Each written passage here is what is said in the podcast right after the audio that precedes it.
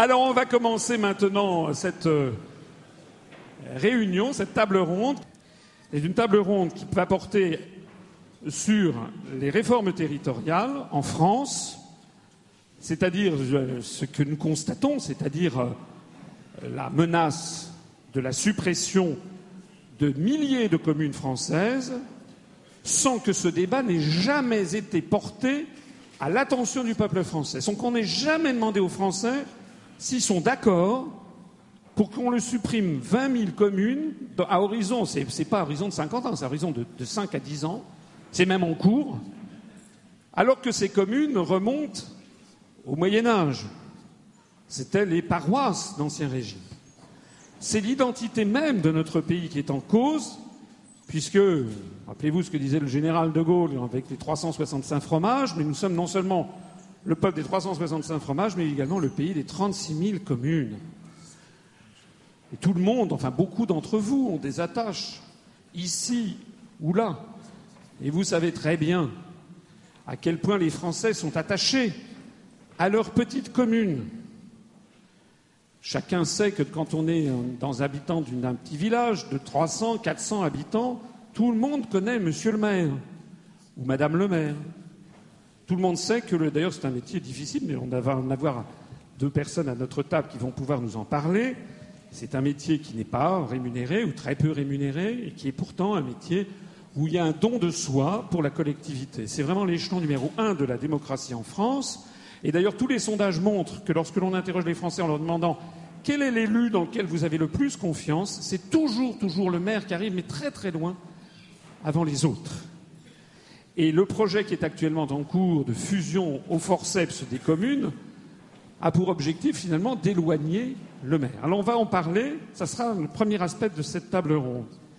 Puis un deuxième aspect de la table ronde, c'est que cette pression à la suppression des communes, avec euh, étranglée financièrement avec une baisse de la dotation globale de fonctionnement versée par l'État, s'accompagne aussi de la volonté de supprimer les départements, que les Français n'ont pas voulu, puisque les départements, c'est une création, je rappelle, de la Révolution française de 1790 pour assurer l'égalité des Français sur les territoires.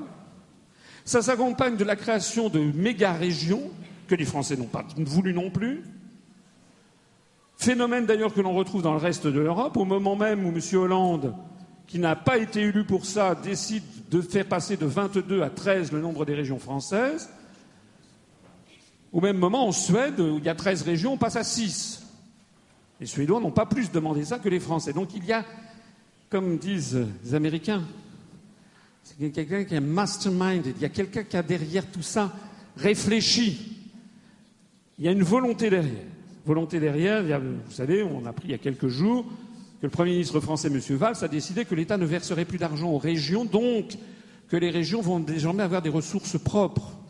Donc on renforce les régions, on leur donne des ressources propres, on leur dit de traiter directement avec Bruxelles.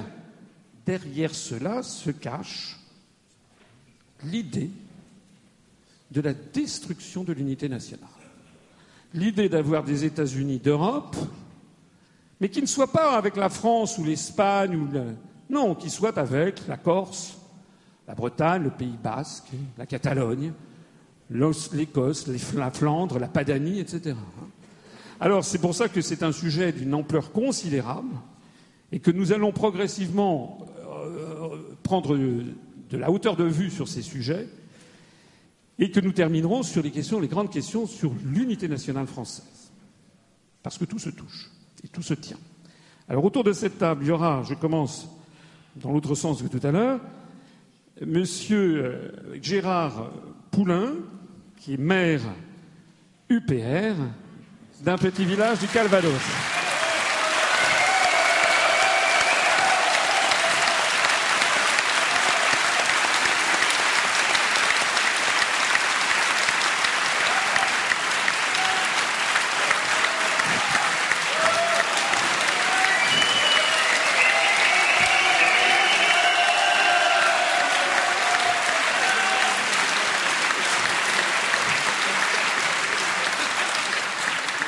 L'applaudissement, vous faites un... Alors, je vous demande aussi d'applaudir beaucoup, même si... Non, attendez. D'abord, nous sommes en France, donc on doit être galant avec les dames. Deuxièmement, nous sommes en République. Et moi, je suis très heureux que Mme Vérien, qui est ici présente, qui est maire de Saint-Sauveur-en-Puisaye, dans Lyon,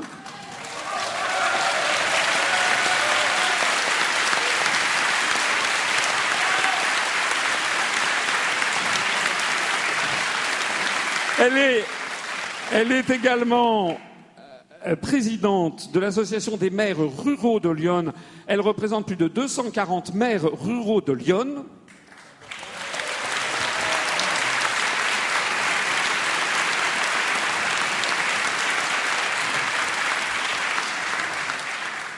Et puis, bon, nobody's perfect. Euh, Madame est maire UDI. Mais on l'applaudit quand même.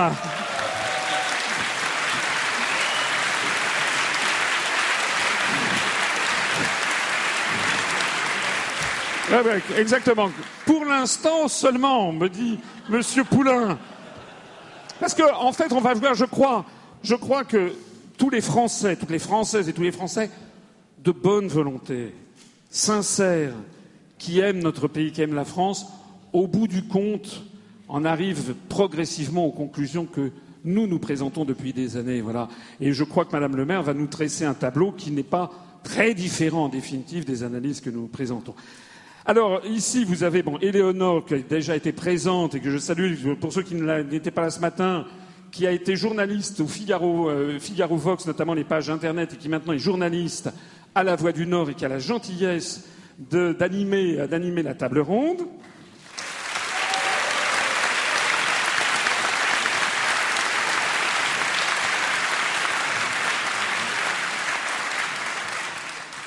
L'amiral Debray, qui nous fait le grand honneur d'être parmi nous, puisque c'est une grande figure de l'armée française, et notamment de la marine. Il a été le commandant euh, du porte-avions Foch et du porte-avions Clémenceau. Et l'amiral Debray, qui est membre de l'UPR depuis maintenant, je crois, quatre ans, très fidèle, et qui est l'une des consciences euh, morales, si j'ose dire, parmi l'armée française, euh, qui dit non à l'asservissement de notre pays et qui, j'espère, va nous le présenter tout à l'heure, quelle était la pensée de Charles de Gaulle en matière de souveraineté et d'unité nationale.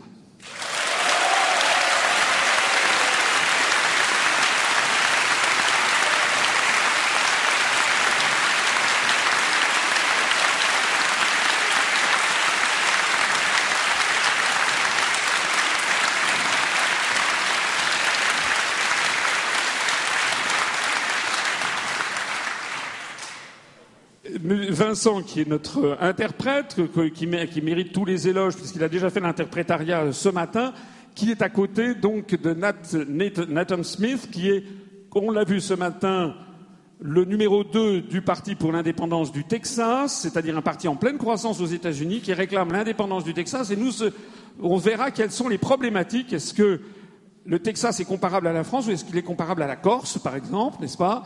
Donc euh, ça va être intéressant d'avoir peut-être son point de vue venu d'outre-Atlantique pour défendre ce qui est les principes d'unité nationale et qu'est-ce que c'est d'ailleurs qu'une nation? Est-ce que le Texas est une nation? Merci à vous d'être également présent.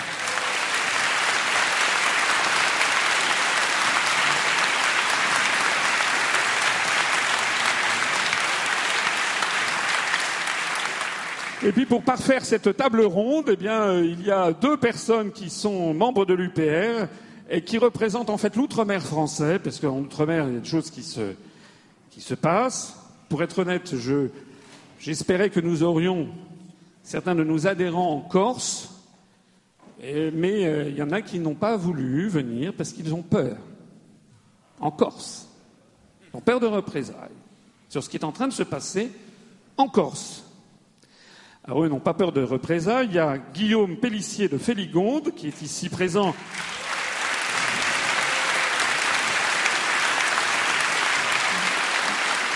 qui est notre délégué, qui est notre délégué pour la Guadeloupe, mais également pour les îles avoisinantes. Et je suis allé en Guadeloupe au mois d'avril dernier. Je suis allé à l'île de Saint-Barthélemy, île française qui est sortie de l'Union européenne comme vous le savez sans doute, en tout cas pour ceux qui ont vu le reportage que j'ai fait, j'avais été reçu par le président de la collectivité territoriale de Saint-Barthélemy, cette commune française qui est sortie de l'Union européenne. J'avais d'ailleurs interrogé le président de la communauté de, la collectivité territoriale pour savoir s'il était tombé dans l'espace-temps, s'il avait sombré dans l'apocalypse. Alors Guillaume nous parlera de ça, et puis parlera également de la situation en Guadeloupe. Et puis à côté, il y a enfin Sébastien Dubois, qui est notre délégué pour la Martinique. Euh, alors l'un et l'autre sont mariés d'ailleurs avec une Guadeloupéenne et avec une Martiniquaise. Sébastien Dubois est depuis 15 ans, je crois, en Martinique. Il nous parlera d'une situation différente de la Guadeloupe, puisqu'en Martinique, le département a été supprimé, la région a été supprimée, ce que les Guadeloupéens ont refusé. Les Guadeloupéens ont, conservé le cadre national du département et de la région. En Martinique, ils ont accepté la, la suppression des deux et la création d'une collectivité martiniquaise avec un président de Martinique, s'il vous plaît, et avec des drapeaux européens partout. Il n'y a plus de drapeaux français ou à peu près. Vous allez nous expliquer ça tout à l'heure pour m'expliquer ce qui se passe dans l'outre-mer français.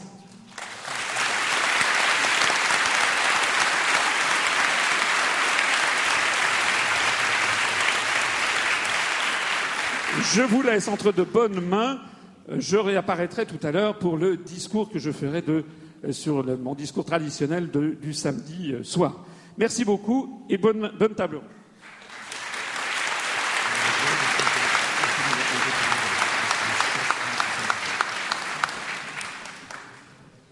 tout d'abord, je demanderai juste aux invités de bien parler dans le micro, juste à côté du micro, pour des raisons acoustiques, demandées par la régie. Voilà, merci beaucoup. Euh, les présentations ont été faites, euh, donc je vais me tourner vers les deux, euh, nos deux maires ici, ici présents, pour leur demander tout d'abord de résumer la, loi NOTRe et la loi qui, propose les réformes territoriales, et ensuite d'expliquer quel est l'impact de ces lois sur leur mairie, sur leur commune, comment ils envisagent ces lois. Donc on va commencer galantement par Madame Vérénan. alors, la loi NOTRe. Effectivement, euh, j'ai rencontré euh, tout à l'heure euh, en déjeunant quelqu'un qui m'a dit de bien repréciser aussi ce qu'était une commune, une commune nouvelle, une communauté de communes, hein, puisque ça va être des sujets qu'on va aborder. Donc, bon, la commune, vous la connaissez. En général, vous connaissez votre maire aussi. Comme, eh les communes nouvelles, c'est une chose vers lesquelles, effectivement, on cherche à nous à nous accompagner, en fait. On souhaite, on nous demande, on nous dit 36 000 communes, c'est beaucoup trop, parce que, d'ailleurs, on ne sait pas pourquoi, parce que, parce que c'est trop. Donc, euh, à partir de là, 36 euh, 000 communes, puis c'est beaucoup trop d'élus. Euh, et donc là aussi, c'est idiot de penser que euh, les élus, tous les élus de toutes les communes euh, touchent de l'argent et coûtent réellement cher, puisque dans nos petites communes et dans les communes rurales, il faut savoir que l'élu est un bénévole, en règle générale, euh, qu'il touche très peu, puisque moi, dans ma commune, qui est déjà une grosse commune rurale, puisque j'ai 950 habitants, euh, dans ma commune, euh, moi, je vais le dire, hein, je touche un petit peu plus de 1000 euros, mes adjoints 300 euros et les autres élus ne touchent rien. Et il faut savoir qu'on n'est remboursé d'aucun frais, donc c'est réellement plutôt pour couvrir les différents frais qu'on pourrait avoir. Et euh, mon, mon, adjoint aux travaux, par exemple, est très clairement mon directeur de service technique. C'est lui qui décide des travaux qu'on va faire dans la commune, comment on va les faire, qui suit, qui est là tous les matins à 7h30 pour mettre les choses en route, qui sillonne la commune pour voir si euh, les entreprises qui devaient passer sont bien passées. Je vous assure que les 300 euros couvrent même pas l'essence que je ne peux pas lui rembourser. Donc, euh, si demain on le supprime, puisque supprimer les petites communes, c'est supprimer leurs élus, c'est aussi ça l'objectif. Donc c'est supprimer leurs bénévoles. Et donc demain, mon directeur de service technique, je vais être obligé d'embaucher un fonctionnaire à 3 000 euros au lieu de le payer 300 euros. Et donc euh, l'économie, c'est clair qu'on ne la retrouvera pas. Donc ça, c'était pour euh, un petit peu parler des communes. Et donc on nous pousse maintenant à faire du coup des communes nouvelles. Et donc c'est des fusions de communes, c'est-à-dire que il y a la commune A, la commune B, elles vont se marier et elles vont se marier ensemble et elles vont devenir la commune C avec euh, du coup euh, plus qu'une seule mairie pour euh, l'ensemble, plus qu'un seul conseil municipal pour l'ensemble et, et une perte de proximité puisqu'il faut savoir que nos communes rurales, effectivement, on a peu d'habitants. Mais ça ne se mesure pas que au nombre d'habitants, on a aussi des surfaces considérables. Moi, ma commune, elle fait, 4 euh, elle fait 3000 euh, hectares. 3000 euh, hectares, c'est grand comme Auxerre. Je n'ai que 950 habitants, mais j'ai la même surface que la ville d'Auxerre à gérer. Et euh, la commune d'à côté, euh, elle fait 5000 hectares.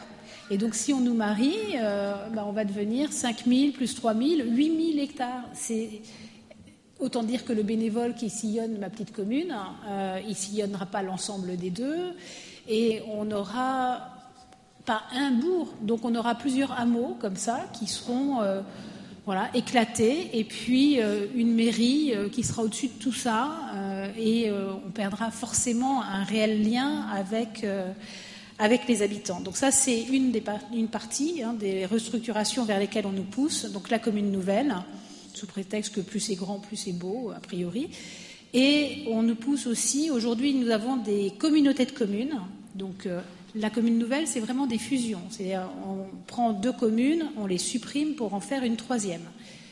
La communauté de communes, par contre, c'est une association de communes qui travaillent ensemble pour faire ce qu'elles ne pourraient pas faire toutes seules. Euh, ensemble, on ne pourra pas avoir, euh, sur chaque commune rurale, on ne va pas avoir un conservatoire, on ne va pas avoir euh, un gymnase, on ne va pas avoir, et donc on va se mettre ensemble pour avoir des services à la population et on va mutualiser ces services pour l'ensemble de la communauté de communes. La loi NOTRe nous pousse à, enfin, en ce moment, à regrouper ces communautés de communes pour faire des grandes communautés de communes. Là où je suis, en Puisay-Forterre, donc dans le sud-ouest euh, de ce très beau département de Lyon, dans lequel je suis très heureuse de vous voir aussi nombreux aujourd'hui. Euh, nous allons être 38 communes, non, 63 communes et 38 000 habitants. et on va représenter quasiment un quart du département. Donc là, autant dire aussi que c'est un ensemble qui est très grand. Alors, ma foi, pourquoi pas, si les services qui sont gérés euh, ne sont pas des services de proximité et qu'on laisse aux communes les services de proximité.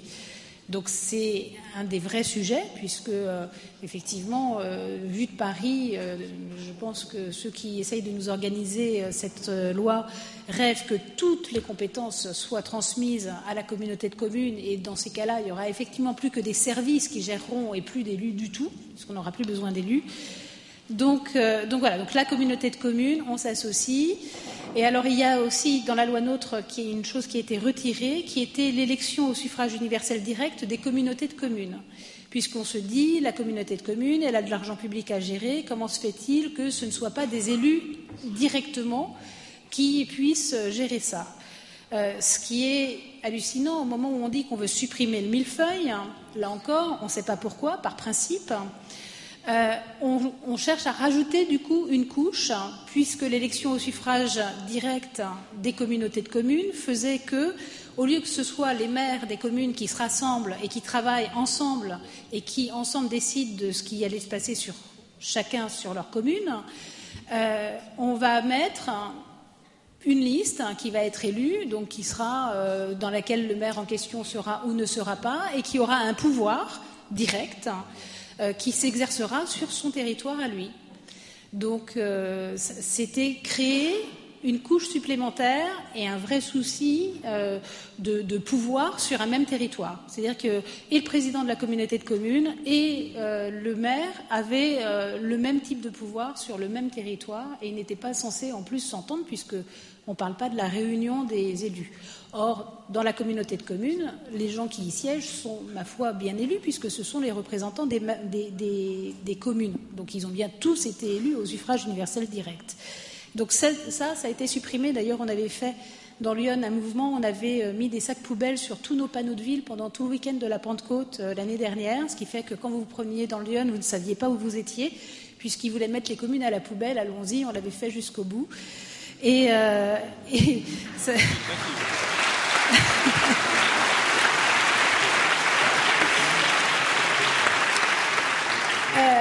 ça, avait été relayé dans, pas mal d'endroits et euh, du coup, cette chose-là a été supprimée de la loi NOTRe. Comme quoi, effectivement, il faut aussi savoir se mobiliser hein, quand il y a quelque chose dont on ne veut absolument pas.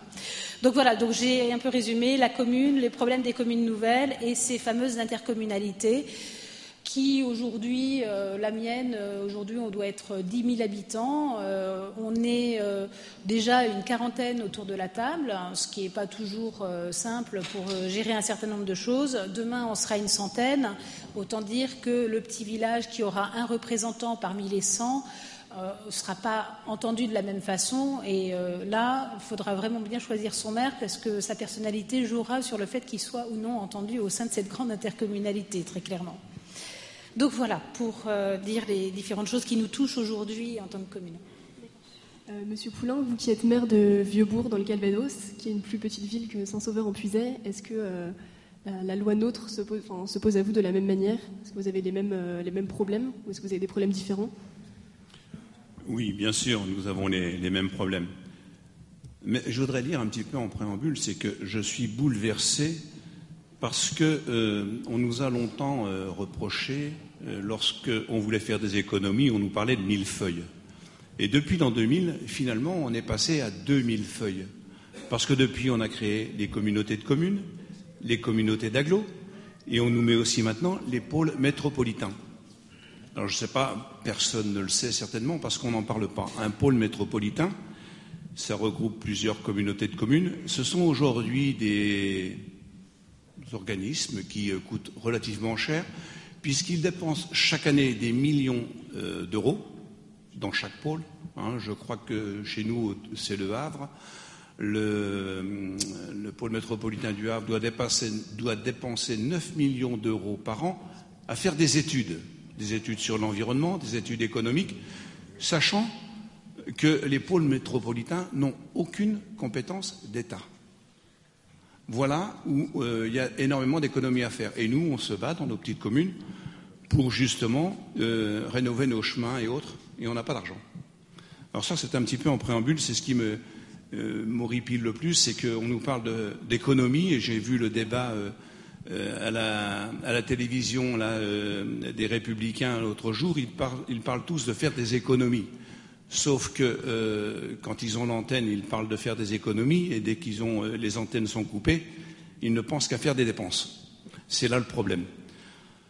Alors pour revenir sur les communes nouvelles, la problématique des communes nouvelles. Alors les intercos ont un intérêt parce que c'est vrai que moi j'ai une toute petite commune, on est 95 habitants. Et euh, on est en banlieue de, Pont-l'Évêque, hein, pour ceux qui connaissent. On est très proche de Deauville, on est une région qui est quand même relativement riche. Et euh, ça nous permet de faire des choses qu'on ne pourrait pas faire seul. C'est vrai, c'est une certaine mutualisation. Euh, notamment, notre communauté de communes qui fait 16 000 habitants, 16 600 habitants exactement, on regroupe 35 communes. L'avantage, c'est qu'on a une communauté de communes qui a 26 compétences, dont une pour moi qui est primordiale, c'est la compétence scolaire, où sur les 35 communes, la même qualité d'éducation est, dispensée. Ça, c'est important. Euh, après, sur le reste, bon, il y a des choses euh, qui on va un peu loin, euh, notamment avec la loi NOTRe qui a aujourd'hui obligé les communautés de communes, au-delà de, puisque le seuil a été monté à 15 000 habitants, les PLU. Alors, euh, quand vous rencontrez un homme politique, il n'arrête pas de vous dire que maire d'une petite commune, c'est merveilleux, c'est une belle fonction, c'est le summum. Le problème, c'est que derrière, ils sont en train de vider la coquille et il n'y a plus rien dedans. Et la dernière chose qu'ils nous ont retirée, c'est les, les PLU. Les PLU, c'était tout l'habitat de notre commune. Aujourd'hui, nous n'avons plus la main. On a fait un PLU, I, intercommunal, c'est-à-dire que c'est l'intercom qui, va gérer cette situation, c'est-à-dire les zones à construire et autres. Mais on a laissé au maire la signature. Pourquoi? La signature du permis de construire. Pourquoi? Parce que simplement, en cas de recours, c'est le maire qui sera poursuivi et non pas l'intercom. Les choses sont bien faites quand même.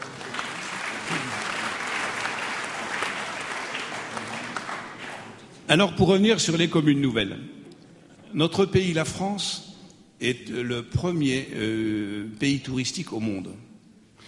La raison est que notre pays est constitué d'une multitude de petites communes qui fait notre richesse et notre qualité. cette multitude de petites communes est entretenue par des maires, par quasiment des bénévoles. Ma voisine parlait tout à l'heure de son indemnité qui est autour de 1000 euros. Moi, mon indemnité, elle est de 600 euros, tout simplement. Donc le reste, c'est du bénévolat. Alors, ce n'est pas un salaire, c'est ce qu'on appelle des indemnités de fonction. Donc, c'est du bénévolat. Et euh, dans, la, mise en place des communes nouvelles, c'est la disparition de toutes nos communes. Puisque lorsque vous faites une, commune nouvelle, euh, jusqu'à ça a été bien conçu dans le sens où aujourd'hui on fait des communes nouvelles, mais on laisse les communes euh, comment on appelle ça, les communes pas authentiques, mais comment historiques, gardent leur nom jusqu'à 2020. Et après les municipales, ce sera autre chose. Il n'y aura plus rien. C'est-à-dire que là, jusqu'à 2020, euh, on fait des regroupements de communes avec, euh, on a la possibilité d'élire un nouveau maire. Euh, les membres du conseil et les adjoints, tous ces, ces gens sont représentants de leur commune nouvelle, représentent leur commune. Mais après 2020, le problème qui va se présenter, c'est que chaque commune, dans les conseils municipaux qui vont se faire au sein de la commune nouvelle, qui porte un nouveau nom et qui supprime tous les noms des autres communes. C'est-à-dire que vos habitants, vois chez nous, ce sont les vétéroburgiens, ça n'existera plus. Ce sera même plus un hameau. On fera, on aura simplement le nom de la nouvelle commune. Mais chaque commune historique ne sera pas forcément représentée dans le conseil municipal, puisqu'il n'y aura aucune obligation en 2021. Alors on nous dit oui, mais il faut faire une charte. Ah oui. Alors on établit des chartes, on essaie de faire les choses bien, sauf que euh, une charte euh, légalement, ça n'a aucune valeur. Alors euh, voilà l'intérêt. Alors si je reviens à notre pays, donc on est divisé en petites communes où chacun entretient son patrimoine. Ce qui fait qu'aujourd'hui, nous, j'ai l'avantage d'avoir une commune qui est située dans un secteur relativement riche quand même, puisque nous sommes à 5 km de Pont-l'Évêque, 12 km de Deauville et 12 euh, km à peu près de Honfleur. On a une, euh, dans nos communes, 25% de nos habitations sont, des résidences secondaires. À peu près, c'est à peu près les proportions. Et on est, euh, chaque commune, à peu près la même chose. ces gens-là viennent, sont venus chez nous on les appelle les Parisiens, sont venus chez nous, ils ont restauré des, vieilles bâtisses, ils ont créé nos impôts, ces gens-là, puisque les impôts de nos communes aujourd'hui, ce sont toutes ces maisons et toutes ces ruines qu'ils ont restaurées pour en faire des résidences secondaires. Aujourd'hui, ces gens-là payent des impôts. Demain, avec la commune nouvelle, notre territoire, notre petite commune, ne sera certainement pas entretenue comme elle l'est aujourd'hui, parce qu'il n'y aura pas d'argent il n'y a plus d'argent. C'est ce qu'on nous dit. Donc on a intérêt à se regrouper, il n'y a plus d'argent. Sauf que plus on se regroupe, plus ça coûte cher. Alors nos communes vont être plus ou moins délaissées. Mais j'extrapole. Si nos communes sont moins entretenues, les Parisiens, je parle de mon cas, hein, ils trouveront moins d'intérêt. Et puis vous savez très bien que par lissage, nos petites communes euh, rurales n'ont pas ont des taux d'impôt euh, très faible. Donc il va y avoir ce qu'on appelle une période de lissage, c'est-à-dire que les impôts dans nos petites communes vont augmenter et celles des villes vont baisser. Les impôts des villes vont baisser, ce qui fait qu'on va arriver à un équilibre, puisque sur une même commune, vous ne pouvez pas avoir deux taux d'imposition. C'est le même taux pour tout le monde. Donc, euh, si vous habitez auprès de la ville centre, je parle encore ville centre, mais ce sera la, la mairie, en fait, hein, le nom de la ville.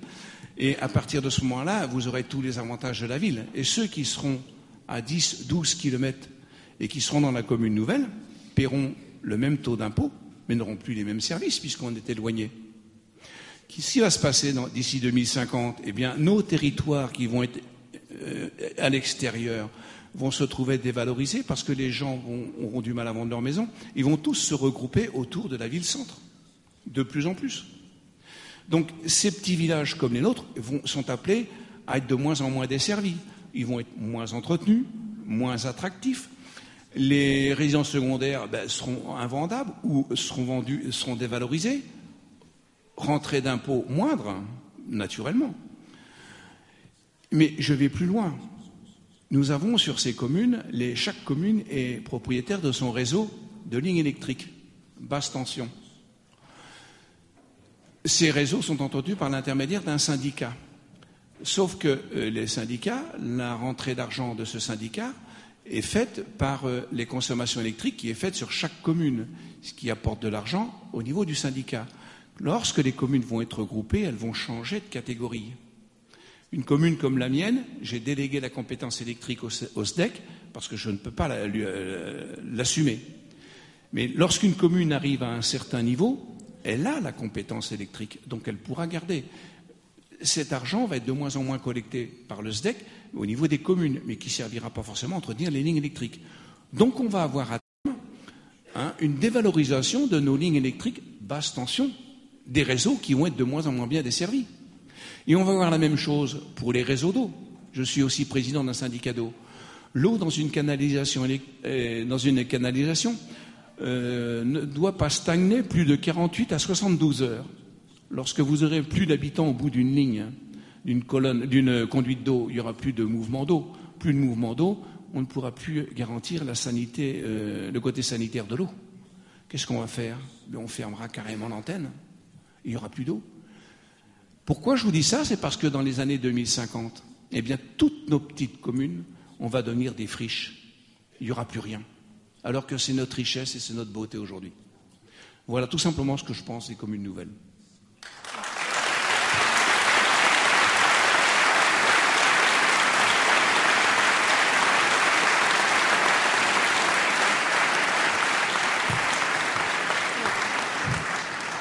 Merci beaucoup de vos exposés.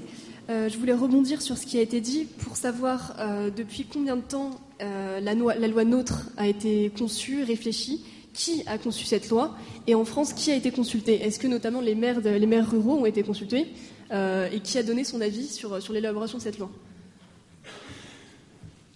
Le gros problème, c'est que toutes ces transformations, les, depuis 2000, les, les intercoms, les communautés d'agglo, les, les pôles métropolitains, les communes nouvelles. Personne n'a été consulté.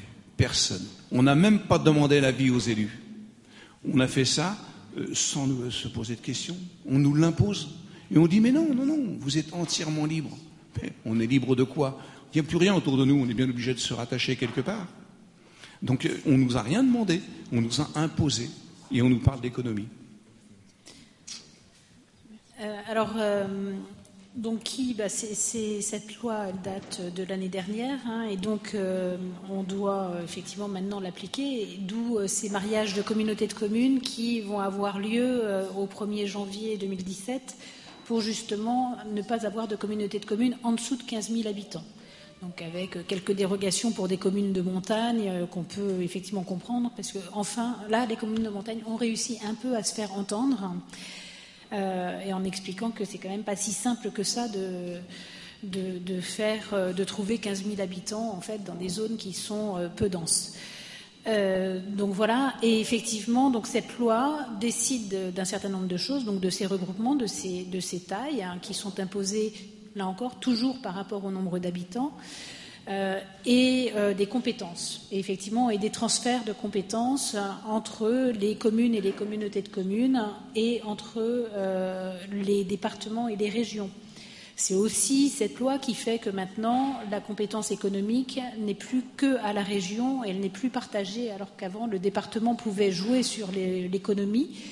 Aujourd'hui, il ne peut plus, c'est la région exclusivement, avec les communautés de communes, qui pourra travailler sur l'économie. Donc effectivement, on, saute totalement le, stade du département. Euh, il n'y aura plus que l'idée, en fait, l'idée euh, finale, c'est quand même de n'avoir plus que des régions et des grandes communautés de communes de minimum 15 000 habitants. Et euh, à terme, la fusion des communes nouvelles, et d'ailleurs on le voit dans le département, et moi sur mon secteur euh, depuis Efforterre, nous avons une commune nouvelle hein, qui s'est faite de 14 anciennes communes, euh, mais parce que c'était la communauté de communes, eux avaient transféré énormément de compétences à leur communauté de communes. Et comme ils allaient rentrer dans un nouveau grand ensemble qui ne voulait pas prendre autant de compétences, parce que bon, nous, on est dans une zone qui est 100% euh, rurale. Du coup, on est assez attaché malgré tout euh, à nos compétences. Et par exemple, nous, on n'a pas du tout lâché la compétence scolaire. Et puis, euh, je ne crois pas que ce sera demain, la veille. Et on va se battre pour garder nos écoles dans nos villages. Parce que c'est aussi ça. Une seule commune, une commune nouvelle, c'est une seule école. C'est ça l'objectif également à terme. On supprime les écoles dans les petites communes. C'est, euh, et alors avec des choses totalement aberrantes. Parce que faire des économies quand on a euh, du patrimoine à, entretenir, euh, quand on a une commune, on a une église. Quand on a cinq communes dans une commune nouvelle, ben, on a une commune avec cinq églises. Et on n'a pas fait d'économie, parce qu'on ne va pas raser quatre églises sous prétexte que, comme on n'a plus qu'une commune, il ne faut plus qu'un clocher. On pourra toujours rendre nos communes. nos, églises. On vendra les églises et les mairies d'ailleurs, puisque de toute façon, pareil, la mairie ne servira plus à rien. On vendra nos écoles, puisque les écoles ne serviront plus à rien. Et pour vous expliquer l'aberration euh, de la chose, sur notre territoire, nous avons euh, un, euh, justement, nous sommes assez touristiques et nous avons Guédelon. Guédelon, c'est un chantier médiéval qui se fait comme du temps du Moyen Âge. Et alors, pour être parfaitement conforme au Moyen Âge, il y a zéro réseau. Voilà, ni téléphonique, ni Internet, rien. Alors, ce n'est pas une vraie volonté, hein, parce qu'il y a quand même des gens, il y a 300 000 personnes qui viennent visiter ce chantier dans l'année, euh, et on est en zone totalement blanche. Le, notre député est, enfin, tout le monde s'en est ému, mais notre député a écrit euh, au président d'Orange en disant mais euh, est-ce qu'il peut pas est-ce qu'on peut pas faire quelque chose pour essayer d'avoir le téléphone quand même 300 000 personnes qui passent euh, s'il y a un accident sur le chantier on est obligé de courir euh, au téléphone fixe pour pouvoir appeler les pompiers. Enfin aujourd'hui on l'imagine pas. C'est plus possible aujourd'hui de vivre avec ça. Et le président d'Orange a osé répondre qu'on ne pouvait pas considérer que Guédelon était en zone blanche, puisque au centre du bourg, de Trény, puisque ça se trouve sur la commune de Trény, le téléphone passait. Oui, mais le centre du bourg, il est à 7 kilomètres. Et oui, le téléphone passe 7 kilomètres plus loin. Et donc, on ne peut pas considérer que c'est en zone blanche. Et là, on n'est pas encore en commune nouvelle. Donc, imaginez, donc Trény, c'est la fameuse commune qui fait 5000 euh, hectares. Demain, elle se marie, imaginons, avec Saint-Sauveur qui en fait 3000. On va considérer que parce que le téléphone passe à Trény, 15 km plus loin, c'est-à-dire sur une commune de Saint-Sauveur, on ne sera pas en zone blanche puisque le téléphone passe à Trény. Donc on, va tomber dans des aberrations euh, totales hein, euh, par rapport aux services et par rapport aux services euh, justement de proximité, aux services rendus aux habitants. Donc c'est effectivement, vu de Paris, ça peut paraître logique, mais dès qu'on est sur le terrain, on se rend compte que ça va c'est juste, c'est vraiment insensé. Merci beaucoup.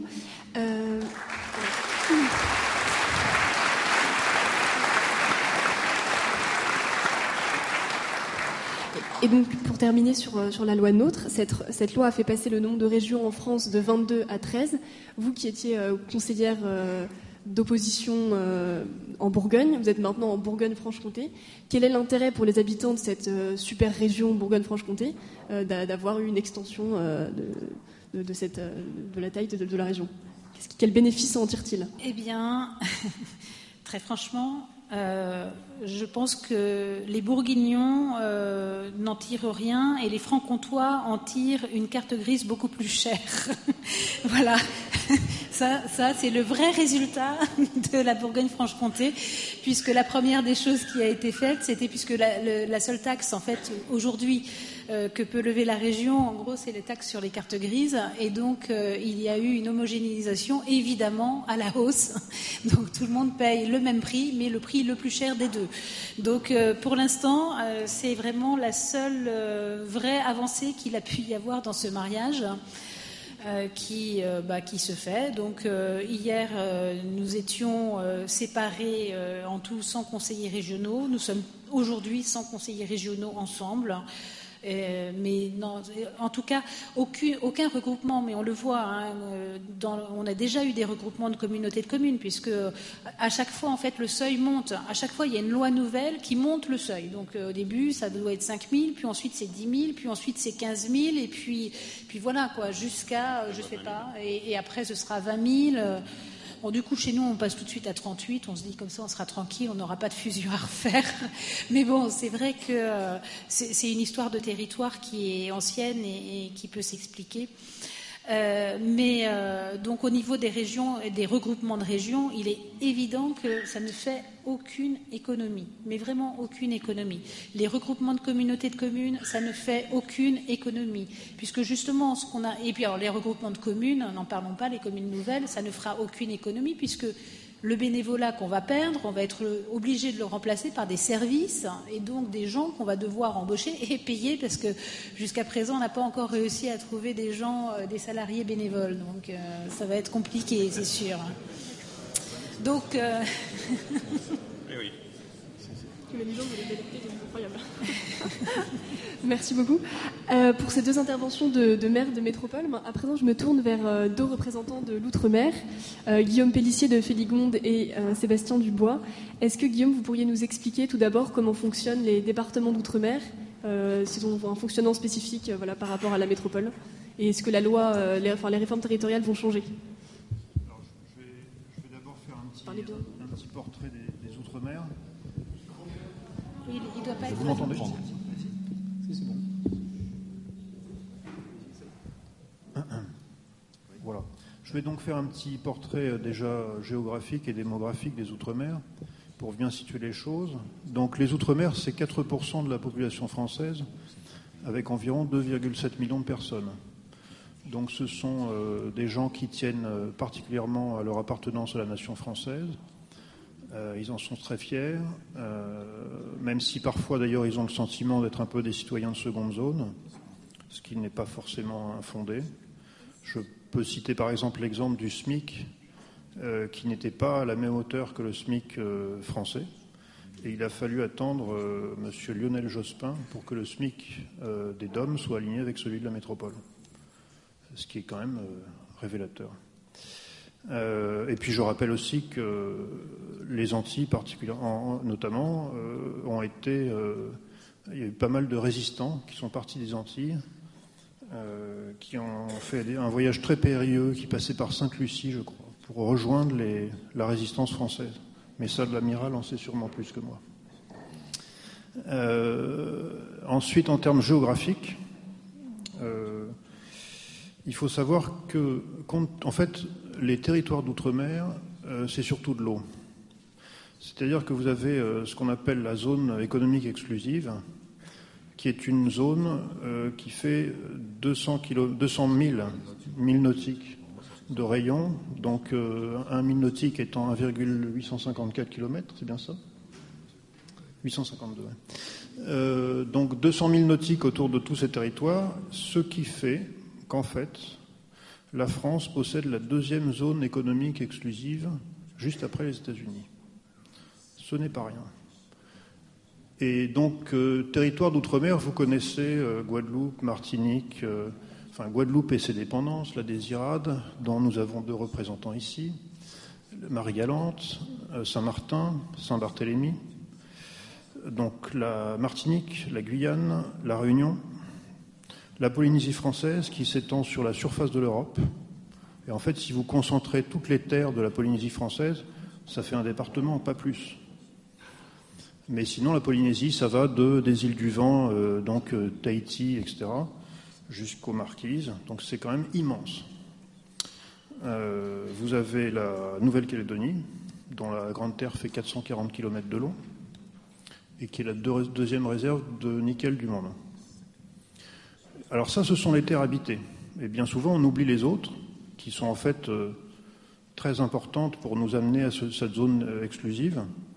Donc vous avez les terres australes euh, et antarctiques françaises, dont vous avez la terre Adélie.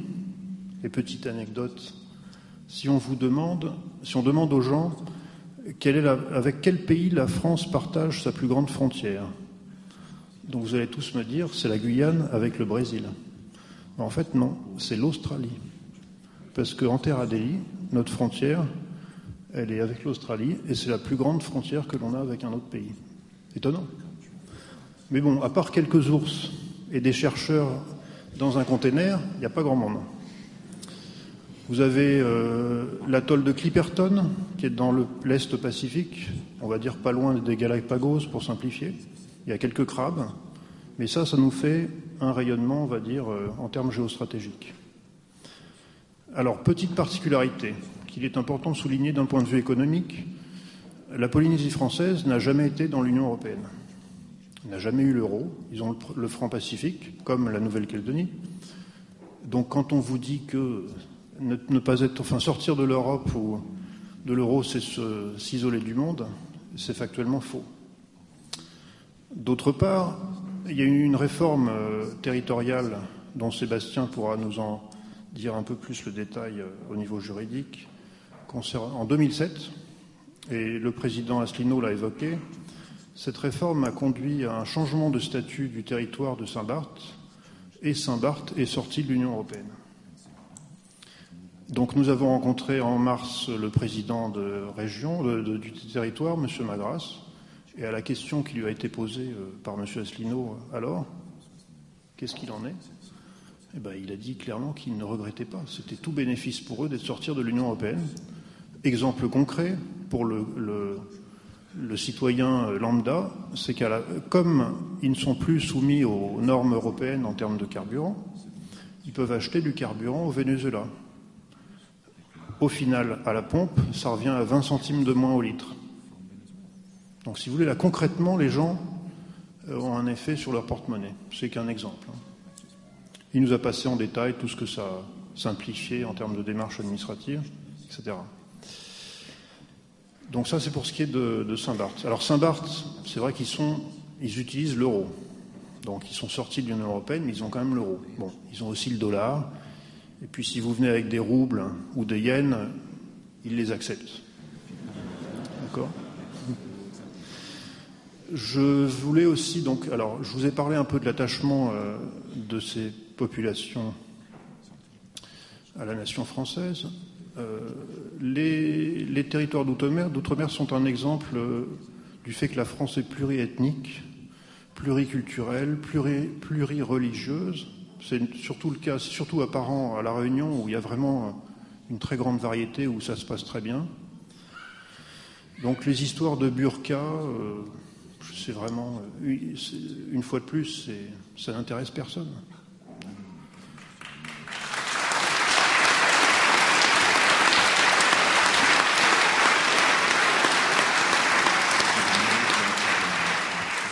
Alors, on peut évoquer aussi euh, les mouvements indépendantistes, et Sébastien aura des choses euh, plus précises à vous dire.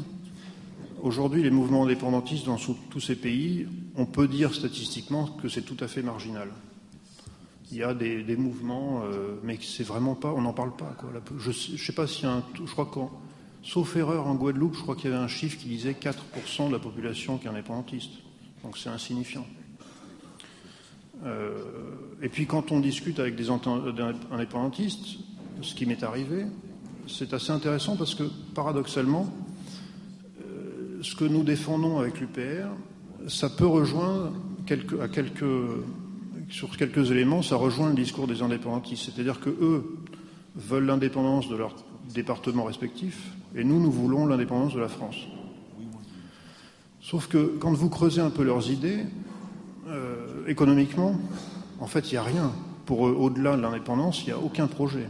Y que vous, leur, discutez, déjà, la plupart des indépendantistes, ils sont fonctionnaires. Mais quand vous leur demandez comment ils vont gagner leur vie euh, s'ils accèdent à l'indépendance, il n'y a pas de réponse. Moi, je me souviens d'un médecin indépendantiste avec qui je discutais, médecin donc euh, public, qui me disait Ouais, c'est dommage qu'on ne fabrique pas de voitures en Guadeloupe. Bah, je dis c'est quand même dommage qu'on n'en fabrique pas en France. Il y a peut-être des raisons. Euh, propos, également, il me parlait d'un dispositif médical que je lui présentais. Il me dit c'est dommage qu'on n'en fabrique pas en Guadeloupe. Je disais mais monsieur, celui que je vous présente, il n'y a qu'une usine dans le monde et les Américains l'ont délocalisé au Mexique parce qu'on paye les gens 3 dollars par jour. Vous pensez qu'on peut réellement envisager de le faire chez nous? Pas de réponse. Donc voilà ce que je voulais un peu dire pour vous présenter un peu euh, les choses en termes de sur ces outre-mer qui font un petit peu rêver les gens, mais où il y a quand même, euh, je vous dis, 4% de la population française qui compte et qui compte rester française. Voilà.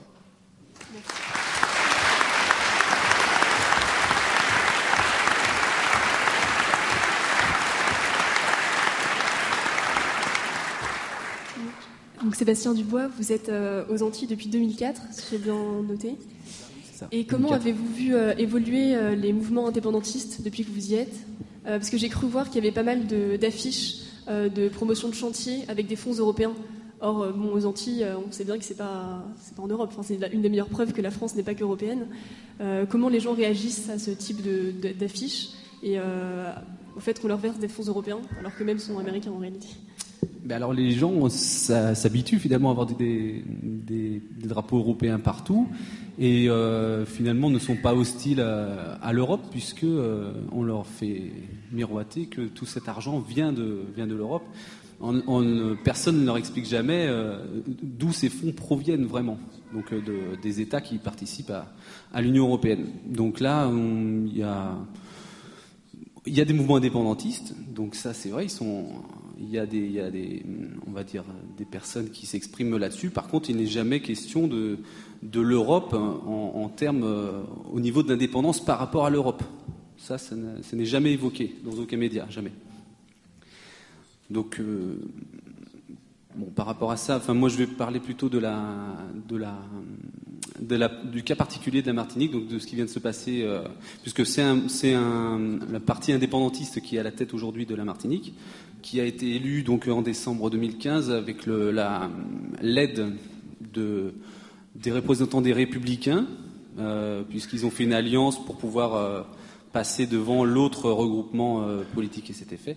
Donc les indépendantistes sont, ont déjà été à la tête de la région pendant dix ans. avant ça, ça n'avait pas mené à l'indépendance. Mais par contre, il y a une vraie volonté depuis euh, à peu près les années 80 euh, de, de, faire penser, euh, enfin, de, la part des élus, de, faire croire aux Martiniquais qu'il pourrait y avoir une nation martiniquaise, qu'il pourrait y avoir une indépendance possible. Alors ça, donc ça, c'est au niveau des élus simplement, parce que quand on interroge la population, voilà, c'est ce que disait Guillaume tout à l'heure, il y a moi j'ai dit l'autre jour, il y a 95% des Martiniquais qui ne veulent pas être indépendants. On m'a répondu non, c'est 98 qui ne veulent pas être indépendants. Donc il y a vraiment, c'est très marginal au niveau de, ceux qui, font la, promotion de cette indépendance. Euh, voilà. Mais alors, euh, donc qu'est-ce qui s'est passé en Martinique en décembre euh, dernier? Puisqu'il y a eu les élections donc régionales partout, il y a eu des, régions donc qui, se sont fusionnées en, métropole. Et en Martinique, c'est le, conseil régional et le conseil général qui ont fusionné. Voilà, qui, euh, qui ont été regroupés dans une seule collectivité territoriale.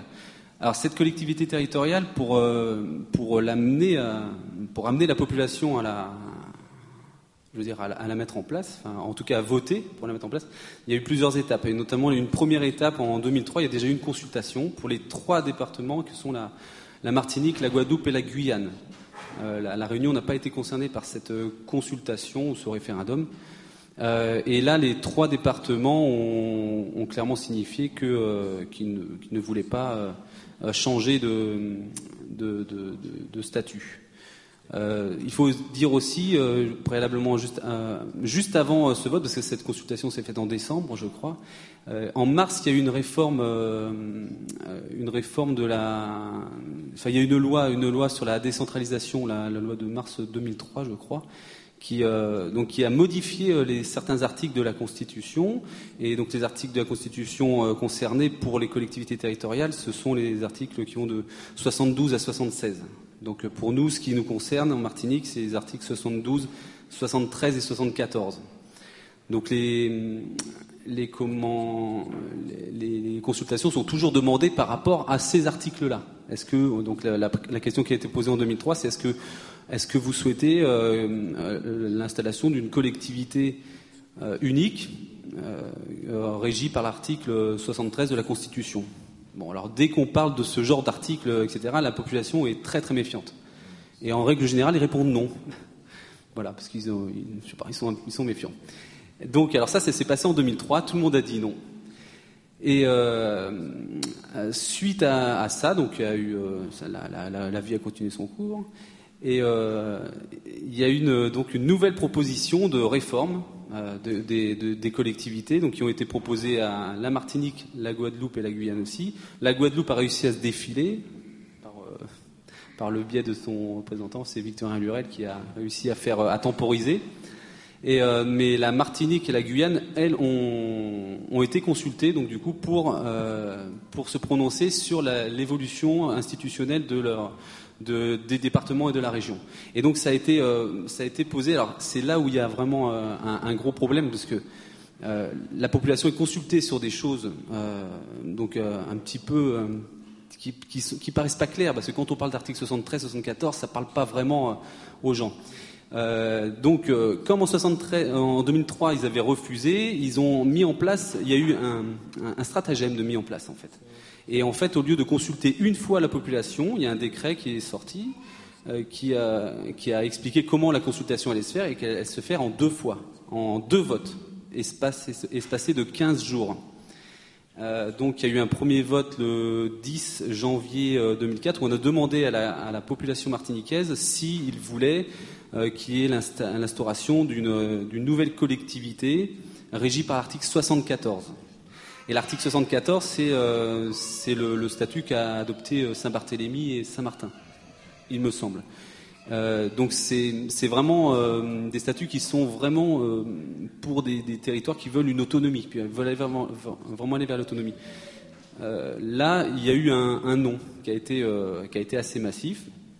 Et comme, il a été voté non à cette question, on a fait revoter euh, une deuxième fois les Martiniquais à 15 jours d'intervalle. Donc là, il y a eu euh, à peu près une abstention. Euh, enfin, la première fois déjà, il y avait une abstention de 45%, mais là, la deuxième consultation, 15 jours après, il y a eu 65% d'abstention. Et donc, le, vote, le oui, est arrivé en tête avec 68% des votants euh, au niveau des résultats, sauf que ces 68% ne représentent que 23,1 ou 2% de, des, des, administrés. Donc, c'est euh, normalement, même il y avait une loi à l'époque qui, qui, estimait qu'il fallait, pour ce genre d'évolution institutionnelle, au moins un minimum de 25% de la population qui s'exprime euh, en faveur d'une évolution, ce qui n'a pas été le cas, mais c'est passé comme une lettre à la poste. Personne, il n'y a, pas de voix qui se sont élevées, enfin, en tout cas ceux qui ont essayé de s'élever contre, euh, contre ça, contre déjà toute euh, cette, euh, cette organisation un, peu. un peu, un peu scabreuse quand même, on, se sont fait passer pour des, pour des, des, illuminés, des uluberlus, des gens qui, qui ne connaissaient rien à rien. Donc euh, bah, la, loi a été, ça a été voté et donc maintenant, euh, alors donc là, où c'était hum, un petit peu tendancieux, c'est que la, question, la deuxième question pour l'article 73, et là c'est là où c'est important, c'est qu'au lieu de la poser comme en 2003 sur euh, est-ce que vous voulez qu'une collectivité, une collectivité territoriale pour, parce qu'il y a deux choses en fait, il y a, il y a deux possibilités d'évolution de l'article 73, soit la collectivité territoriale, soit une assemblée délibérante unique. Voilà, il y a seulement ces deux possibilités-là qui sont euh, prévues par la, Constitution et l'article 73, alinéa 7. Euh, malheureusement, en fait, la, question n'a pas été posée avec l'un ou de l'autre de ces termes. Elle a été posée sur euh, est-ce que vous voulez l'instauration d'une collectivité unique. Donc en fait, c'était un mix en fait des deux. Même le, terme même n'était même pas présent dans la Constitution. Mais c'est passé quand même par, euh, bah, évidemment, ça, a dû passer par le, euh, au niveau du décret, euh, du, le gouvernement qui a, rédigé le, le, décret loi. Tout, a été passé et il y a des personnes qui ont essayé de faire des recours contre justement tous ces manquements qu'il y avait eu au niveau de la Constitution, mais le, Conseil constitutionnel n'a pas voulu examiner la, la, loi qui avait été sortie. Euh, enfin, tout s'est fait de manière euh, de manière comme ça très très floue et les gens n'ont finalement au lendemain de la de la consultation quand on expliquait aux gens que bah, la Martinique et la Guadeloupe n'étaient plus enfin la, Martinique et la Guyane parce que c'était pareil en Guyane n'était plus un département bah, en fait les gens ne savaient pas les gens n'ont pas n'avaient pas pris la hauteur n'avaient pas pris la notion de ça, parce que tout a été fait pour les rassurer en disant voilà, bah, là c'est article 73, donc article 73 c'est là où on était déjà finalement, donc euh, les, gens ne sont pas allés voter ou voilà et n'ont pas pris la hauteur de ça. Donc maintenant on a une collectivité territoriale, c'est plus un département. Euh, là, ils sont en train d'essayer de mettre en place cette, euh, cette, collectivité tant bien que mal, parce que comme c'est une fusion, alors c'est jamais facile. Hein, avec, voilà, ça, ça, génère énormément de complications.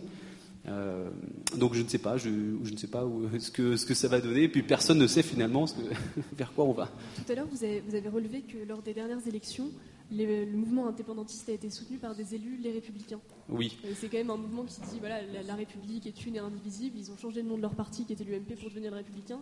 Pourquoi est-ce qu'ils soutiennent les indépendantistes? Alors là, en fait, c'est justement ça, ça a été euh, beaucoup relevé dans, dans les médias. C'est en fait, c'est les républicains et les indépendantistes sont alliés euh, au deuxième tour de, la régionale, euh, des élections territoriales, pour, euh, pour avoir plus de voix que l'autre liste qui, avait, qui était une alliance aussi, mais plus des mouvements assimilés, Parti socialiste, gauche, etc., écologiste, etc. Donc c'est une alliance pour, pour, gagner, pour, pour gagner la place, pour avoir la place, tout simplement.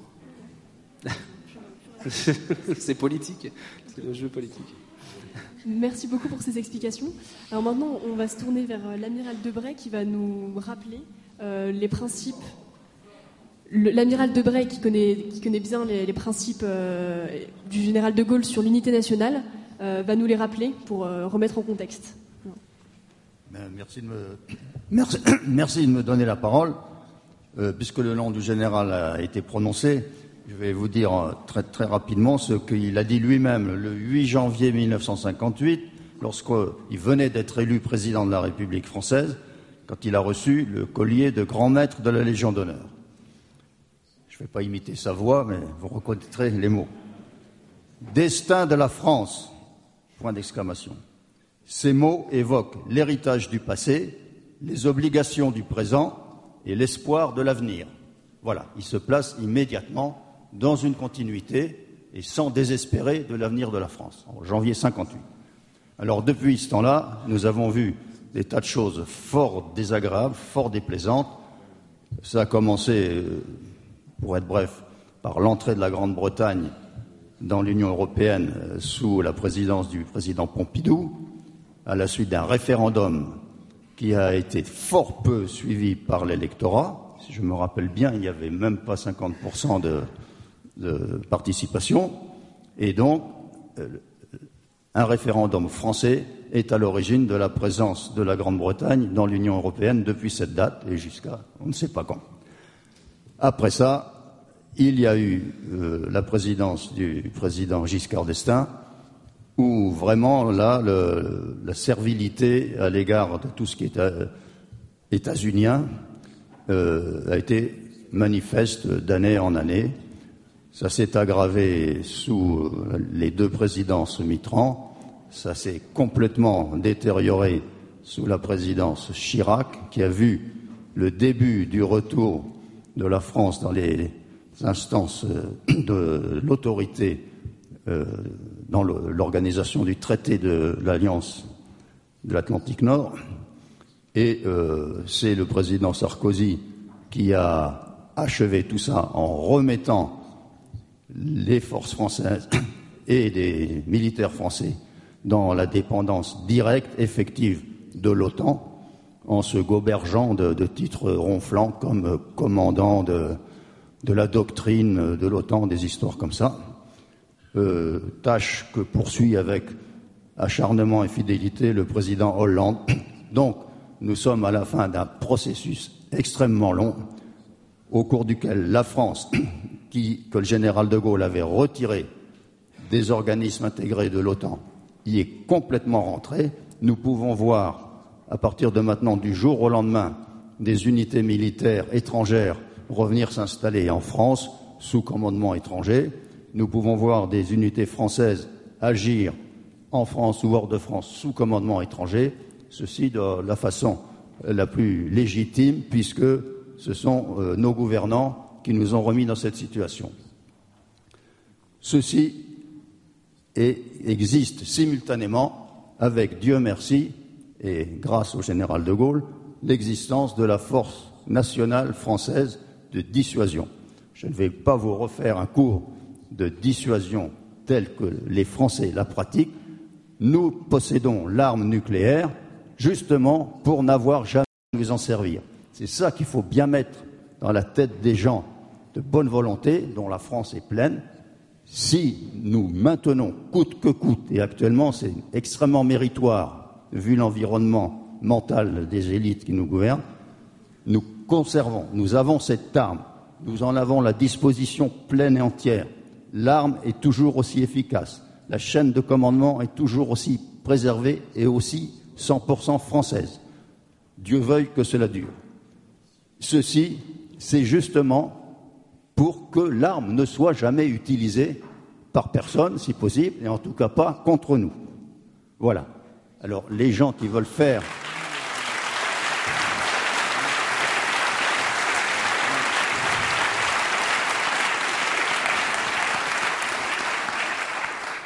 Les gens qui veulent faire du sentiment en disant que c'est très mal d'avoir une arme aussi épouvantable, libre à eux, mais je, je maintiens, je répète, et j'ai eu l'honneur de le dire très récemment un dirigeant iranien qui est l'ancien président de la République iranienne, qui va se représenter en mai prochain, lui aussi, à l'élection présidentielle iranienne, et où, en bon iranien d'aujourd'hui, la main sur le cœur, il disait notre religion nous interdit d'avoir des armes de destruction massive, etc. Mais j'ai eu le plaisir et l'honneur de lui dire, en face à face, ce que c'était que la dissuasion du faible au fort, et que c'était justement pour que l'arme ne soit jamais utilisée qu'il fallait la posséder. J'espère qu'il sera réélu et qu'il en tiendra compte. c'est son problème, c'est pas le mien. Voilà. Alors donc, nous sommes arrivés à cet endroit. Euh, nos forces non nucléaires, vous le savez, euh, sont pour l'essentiel un porte-avions qui marche remarquablement, mais qui a la propulsion nucléaire et qui donc, c'est la loi du genre, a besoin périodiquement, quelle que soit la périodicité, d'avoir de longs arrêts pour des raisons techniques. Donc le bon sens, si ça existe encore, voudrait que nous disposions de deux navires comme cela. Nous n'en avons qu'un. Nos gouvernants actuels n'auront jamais le courage d'annoncer publiquement qu'on relance la fabrication d'un deuxième. Vous avez assisté comme moi à ce qui s'est dit ces jours-ci sur les chantiers de Saint-Nazaire. Il faut quand même bien avoir à l'esprit que si par hasard la compétence française en construction navale disparaissait à Saint-Nazaire, nous ne serions même plus capables de refaire, avec nos propres moyens, un porte-avions nucléaire. Que ce soit un unique ou un deuxième, nous nous priverions nous-mêmes de tout ça. Vous avez également entendu parler dans la presse de cette triste histoire de l'armement individuel des fantassins français qui ne va même plus être fabriqué en France. Et ceci n'est pas euh, une calamité qui tombe du ciel, c'est parce que nous avons déjà préalablement abandonné nous-mêmes, sans que personne nous le demande, la capacité toute simple de fabriquer des munitions de petit calibre. Alors comme nous ne savons même plus fabriquer nous-mêmes nos munitions de petit calibre, eh bien on a abandonné aussi la volonté d'avoir nous-mêmes un armement français pour euh, nos forces de maintien de l'ordre, de, guerre à pied, ça existe encore, la guerre à pied. Et puis, euh, des, politiques mal, réfléchies et mal conduites de, sanctions ou de participation à des sanctions à l'égard de telle ou telle puissance étrangère ont fait que des bâtiments de guerre relativement importants qu'on avait vendus à la Russie, ce qui était tout à fait inespéré, et une chance, étaient annulés pour complaire à certains autres pays étrangers on s'est privé de, ce marché, on s'épuise à vouloir vendre des rafales. Alors là, au, passage, je vous dis qu'actuellement, le meilleur avion de guerre du monde, c'est le Rafale. Parce que les autres, qui étaient ses concurrents pendant les longues années qui viennent de se passer, les uns après les autres, n'ayant pas connu l'essor du Rafale, sont devenus soit trop chers, soit périmés, soit trop complexes. Et le Rafale, pendant ce temps-là, a poursuivi une carrière bien conduite, mais malheureusement sans que les résultats à l'exportation euh, soient ce, qu'on aurait pu voulu, ce qu'on aurait pu vouloir. Donc nous avons, euh, nous, courons désespérément à la poursuite de marchés en Arabie Saoudite, au Qatar, à Bahreïn, en Inde, sans, enfin, avec un succès relatif. Euh, j'espère de tout mon cœur que les Indiens vont quand même en acheter quelques-uns. Mais je vous dis, entre Français, que c'est actuellement, au jour d'aujourd'hui, c'est le meilleur avion de guerre du monde, pour, le prix qu'il coûte. Et alors, euh, juste un instant, je pensais à une autre chose en matière d'aviation. Oui, euh, ça me fait penser que quand la Pologne a eu à sa grande joie le droit d'entrer dans l'Union européenne, elle y est entrée et immédiatement, alors qu'elle avait un gros marché d'armement à réaliser, ils ont acheté des F-16 américains. Curieuse façon d'entrer dans, une Union européenne où il y avait euh, des avions français à acheter. Les Polonais ont acheté des F-16 immédiatement. Et ces jours-ci, vous avez dû le voir, c'est très récent, alors qu'ils avaient déjà lancé une commande d'hélicoptères français, ils sont en train d'annuler la commande d'hélicoptères française pour acheter des hélicoptères américains. Je passe ça en vitesse pour vous dire voilà ce que c'est d'être dans une Union européenne où on signe, on signe, on signe, ensuite on exécute euh, on est soumis à des exigences euh, qu'on ne peut pas euh, refuser parce qu'on a signé telle ou telle chose. Voilà, c'était un peu l'essentiel de ce que je voulais vous dire. Vous avez vu qu'on a parcouru un panorama rapide de la dissuasion nucléaire jusqu'à l'armement des fantassins.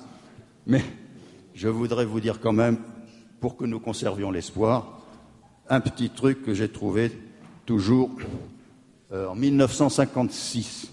Alors, ceux d'entre nous qui sont plus jeunes, qui,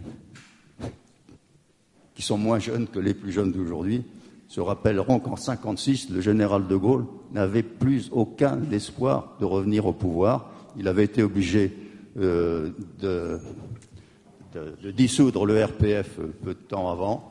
Euh, tout, se passait mal. La quatrième République avait des problèmes terribles avec l'Algérie, etc. Et Jean Dutour, quelques-uns, les, les, moins jeunes d'entre nous se rappellent le nom de Jean Dutour, s'était permis de dire euh, qu'il décrivait le général de Gaulle plus comme un dinosaure issu du Crétacé que comme un personnage de l'histoire de France. Et le général lui aurait répondu, je ne peux pas quand même euh, mettre ma main au feu, le général lui aurait répondu, du tour la France, vous verrez dans 300 ans.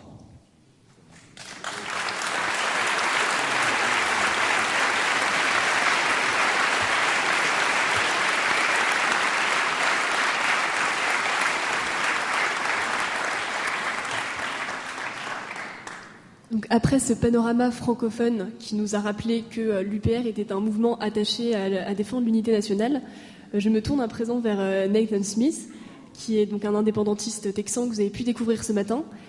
Et je, vais lui demander pour quelles raisons voilà, il soutient l'indépendance du Texas contre enfin, l'indépendance vis-à-vis des États-Unis, alors qu'en France, euh, ce mouvement ne serait pas du tout pour euh, l'indépendance de la Corse, de la France, ou l'indépendance de la Bretagne, ou l'indépendance du Pays basque. Et donc, est-ce qu'il considère les États-Unis plutôt comme quelque chose de comparable à l'Union européenne, ou bien quelque chose de comparable à la France? Est-ce que le Texas serait comparable à la Corse, ou comparable à la France au sein de l'Union européenne? Voilà, je vais lui demander une précision d'échelle.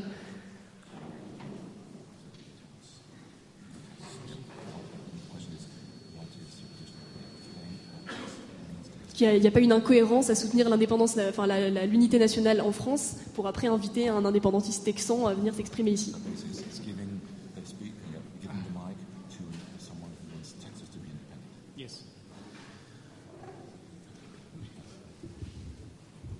So this is a, a question often asked. C'est une question qu'on me demande souvent. Why would Texas want to be independent Pour, from the United States? Pourquoi bien Pourquoi est-ce que les, le Texas voudrait bien devenir indépendant des États-Unis? The simplest answer is that Texans want to decide what is best for the people of Texas. La, la, la réponse la plus simple, c'est que les Texans veulent être euh, responsables de décisions qui sont bonnes pour eux. Like situation with EU countries, we have our own government, we have our own court system. Comme pour l'Union européenne, nous avons nos propres cours, nos propres systèmes judiciaires. We have a Texas Supreme Court that is supposed to decide the supreme law in our state. Nous avons une Cour suprême qui est responsable de tout ce qui est relatif à- aux aux questions, donc euh, la Cour suprême dans notre État. And yet, even recently, we find when referendums are called upon the Texas people that their will can be overridden by the U.S. Supreme Court. Et même quand il y a des questions qui sont posées au Texas et que ça concerne exclusivement le Texas, on se rend compte qu'il y a une influence qui vient de Washington, qui vient de l'État fédéral. Our industries and jobs are often threatened by reckless policies and uncontrolled spending from Washington, D.C. Nos industries, nos emplois sont souvent menacés par euh, des stratégies risquées de la part de Washington. For example, the energy industry is very strong in Texas, yet Washington often makes policies to prevent us from selling our, our uh, energy to other places. Par exemple, l'industrie de l'énergie est très très puissante au Texas. Pourtant, l'État fédéral prend souvent des décisions qui nous empêchent de vendre notre énergie dans différentes parties du monde. Or they enact more extreme regulations to prevent us from being able to produce it at a cost efficient manner. Ou bien ils prennent des mesures, ils mettent en place des mesures qui font que nous sommes obligés de produire à des coûts plus élevés. Until recently, very recently, we were not able to sell oil outside of the United States. Jusqu'à très récemment, nous n'étions même pas autorisés à vendre du pétrole à l'extérieur des États-Unis. But it's not just about business and commerce. Mais c'est pas, il ne s'agit pas seulement de business, d'affaires et de commerce. Texas does not have the ability to choose its own foreign policy. Le Texas n'a pas la possibilité de choisir sa politique étrangère. The will of Texans cannot be heard in this regard. It's not known whether or not Texans would support the actions that the U.S. government often takes. La parole, la volonté du peuple texan n'est pas prise en compte. Et donc on ne sait pas quelle position le peuple texan pourrait avoir sur des décisions relatives donc, à- qui sont prises par l'État fédéral. And the real question is should the, right, should the people of Texas have the ability to decide that for themselves? Et la vraie question, c'est est-ce que le peuple texan devrait avoir l'autorité pour décider d'eux-mêmes? When Texas voted to join the United States, there was a currency backed by a gold standard. Lorsque le Texas a rejoint l'Union américaine, les États-Unis, il y avait à ce moment-là une euh, monnaie qui était corrélée euh, donc au à- alors sorry. Euh, a gold standard, donc à- qui était corrélée, il y avait un standard or. There was no central bank or Federal Reserve Bank. Il n'y avait pas de banque centrale, pas de Federal Reserve Bank, donc la Fed- la- de la- pas de Fed. There was no federal income tax. Il n'y avait pas d'impôt sur le revenu fédéral. And there was no um,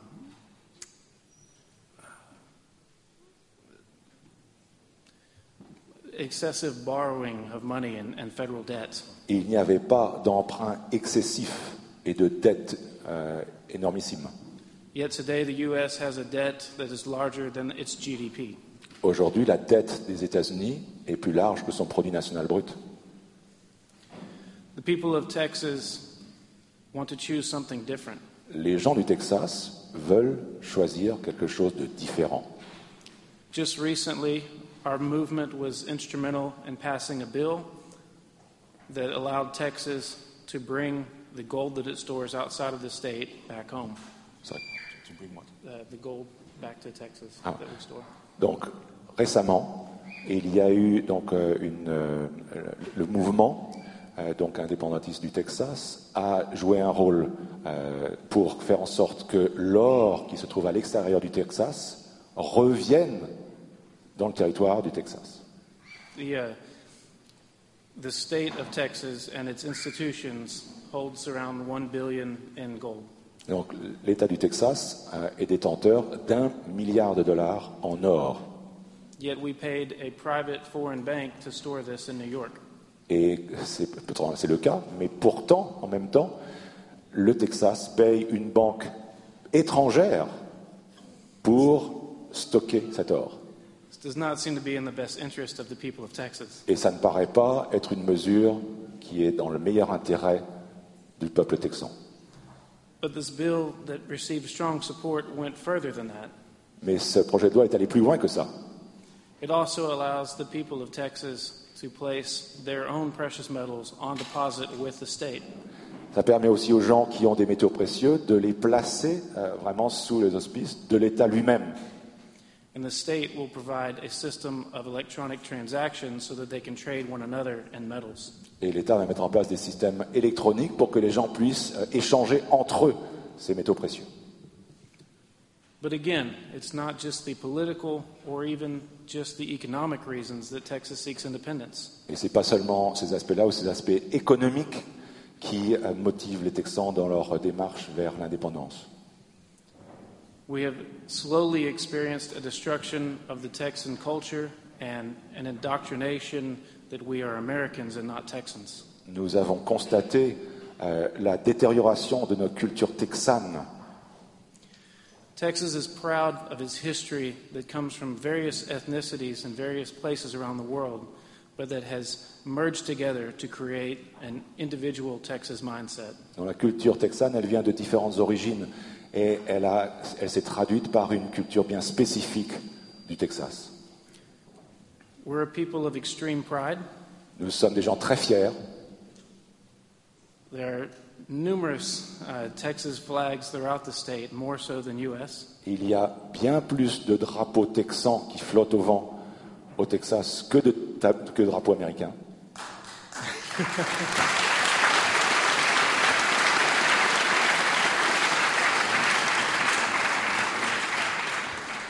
And even the corporations and marketing departments are aware that if you want to sell a good to a Texan, just put something reminiscent of the state on it.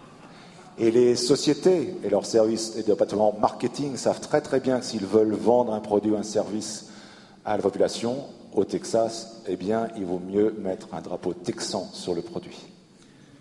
For this reason, every project, ima- product imaginable is sold in the shape of Texas. Et donc, tous les produits que l'on peut imaginer, dans toutes les formes possibles, eh bien, ils sont établis, donc ils, ils- ils adoptent la forme de l'État, la géographie de l'État du Texas.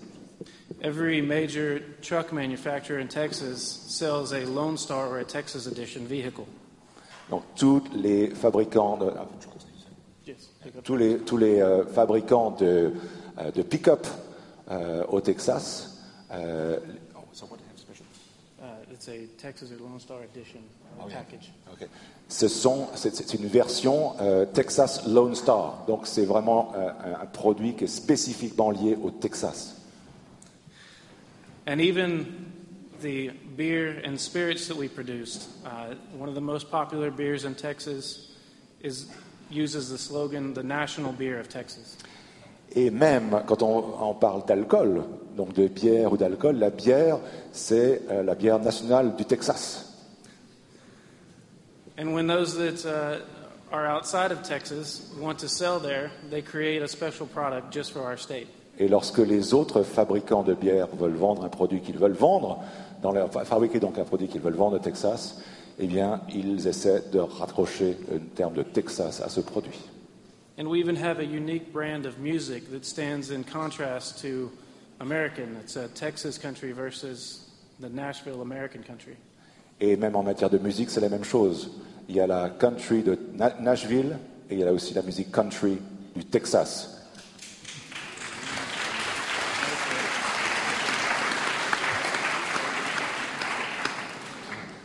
So you might say,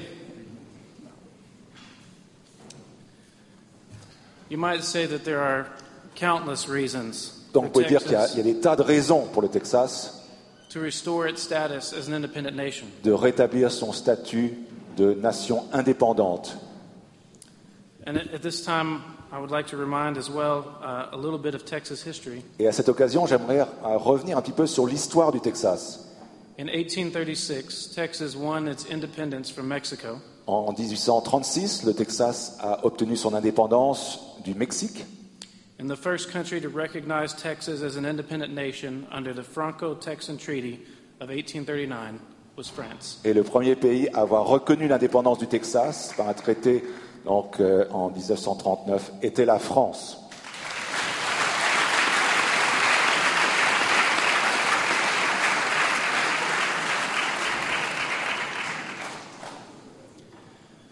Perhaps the greatest argument for our independence Peut-être euh, le- l'argument le plus, le plus fort pour notre, en faveur de notre indépendance, and one that perhaps you should ask yourself in regards to the European Union, et un que vous devriez peut-être vous poser, euh, auquel vous devriez penser pour votre indépendance vis-à-vis de l'Union européenne, is that if Texas were not part of the United States or France were not part of the European Union, si le Texas ne faisait pas partie de l'Union américaine et si la France ne faisait pas partie de l'Union européenne, what argument could you make today to join?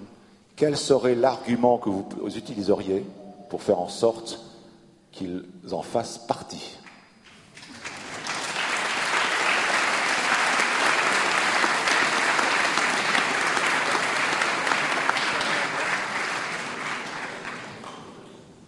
Merci beaucoup pour cette conclusion en forme de question euh, qui va nous aider à, maintenant euh, nous tourner vers la salle pour, euh, pour vous demander de poser des questions. Alors comme on a eu des intervenants très diversifiés, n'hésitez pas à préciser à qui vous voulez poser des questions. Voilà, donc on va prendre trois questions par trois questions. Euh, alors, qui se sacrifie Oui, merci beaucoup. J'aurais. C'est Aurélie, c'est ça J'aurais une question pour lui, moi. Ah, d'accord. Une question que j'ai pas pu lui poser. Et elle tombe très fort. D'accord, bah, très bien. Oui, c'est question à la salle, oui. On les prend par trois. Oui, ouais, ça marche. J'ai une question. J'ai une question, enfin une remarque et une question pour Monsieur l'amiral. Pour Monsieur l'amiral. Parce que j'ai été heurté par vos réflexions euh, dans le sens où je suis adhérent euh, à l'UPR depuis trois ans et je suis antimilitariste et pacifiste. Et croyez-moi, ce n'est pas une question de sentiment ni de sentimentalisme, mais c'est basé sur une analyse géopolitique, contrairement à ce que vous avez dit. Par ailleurs, j'ai une question. Euh, vous, avez, euh, vous, pensez que la politique militaire française est basée sur la défense de notre pays et vous regrettez que nous n'ayons pas suffisamment de porte-avions? Le porte-avions est une arme typiquement agressive pour porter la guerre hors de notre pays. Donc je voudrais savoir où se trouve la cohérence en cette défense et le fait que nous. Voilà.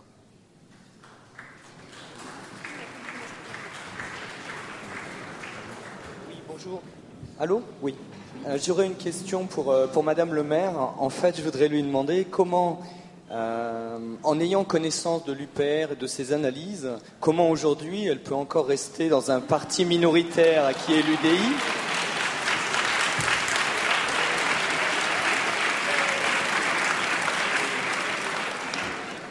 Et ma, deuxième question euh, va à cette personne qui vient du Texas, euh, où j'aimerais savoir ce que pensent les Texans de l'agressivité actuelle des dirigeants américains envers la Russie.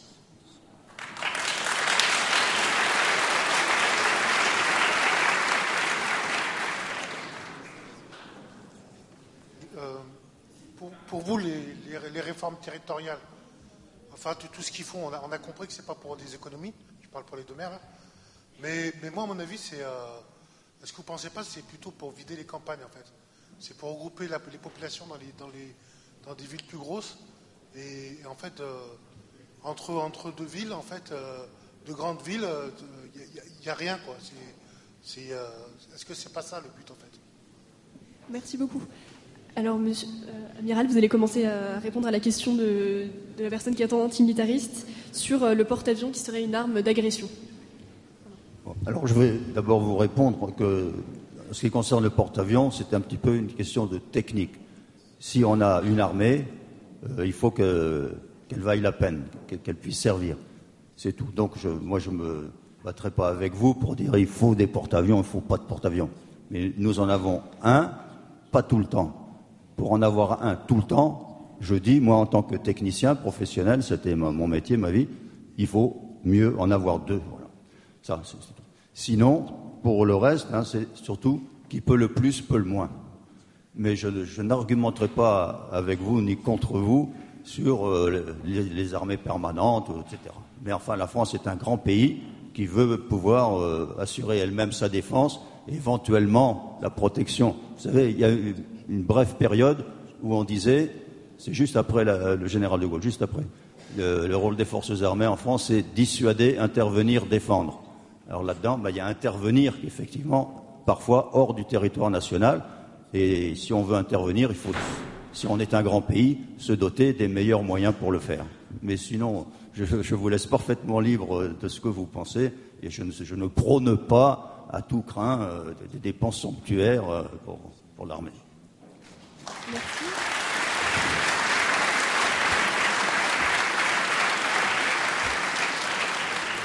Ah, alors maintenant la question à Madame Verrien sur, en somme, que faisait-elle encore, enfin que fait-elle encore à l'UDI Je résume la pensée du monsieur euh, qui a posé la question, de manière un peu taquine.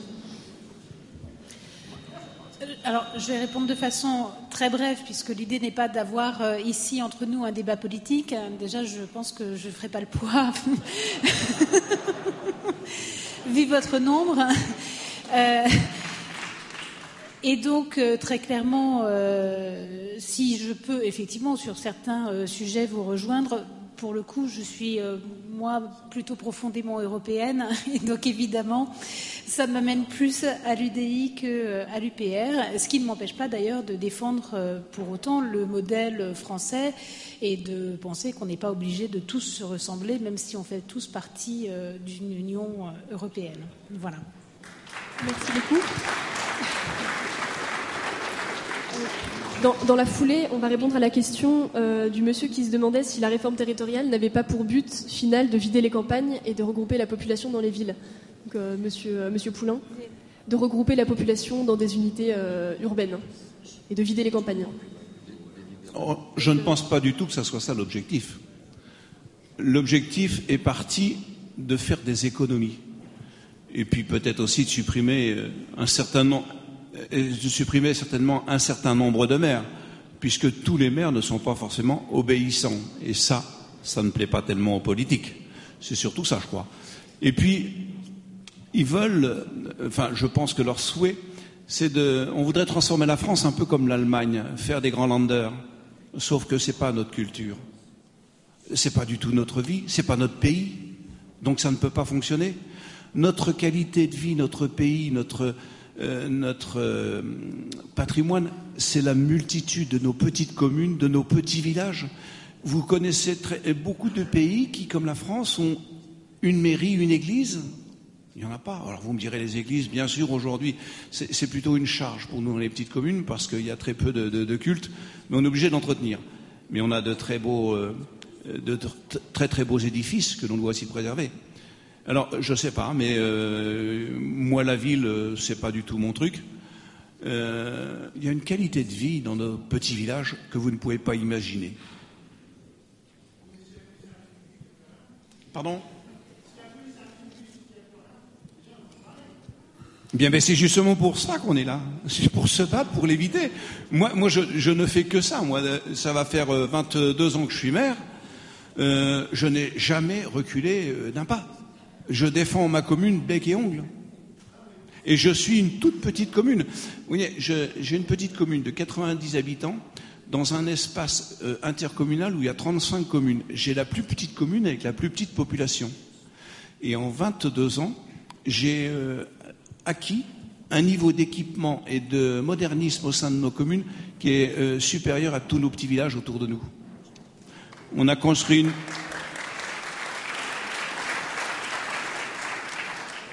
Quand, en 95, lorsque j'ai été élu maire, que j'avais présenté mon projet, on a un petit village qui est magnifique, je leur avais dit je partirai lorsque j'en aurais fait un joyau. Alors ils m'ont regardé autour de la table et tout le monde s'est mis à rire en me disant mais Gérard, on n'a pas d'argent. Eh bien j'y ai alors, c'est une bonne raison pour se battre.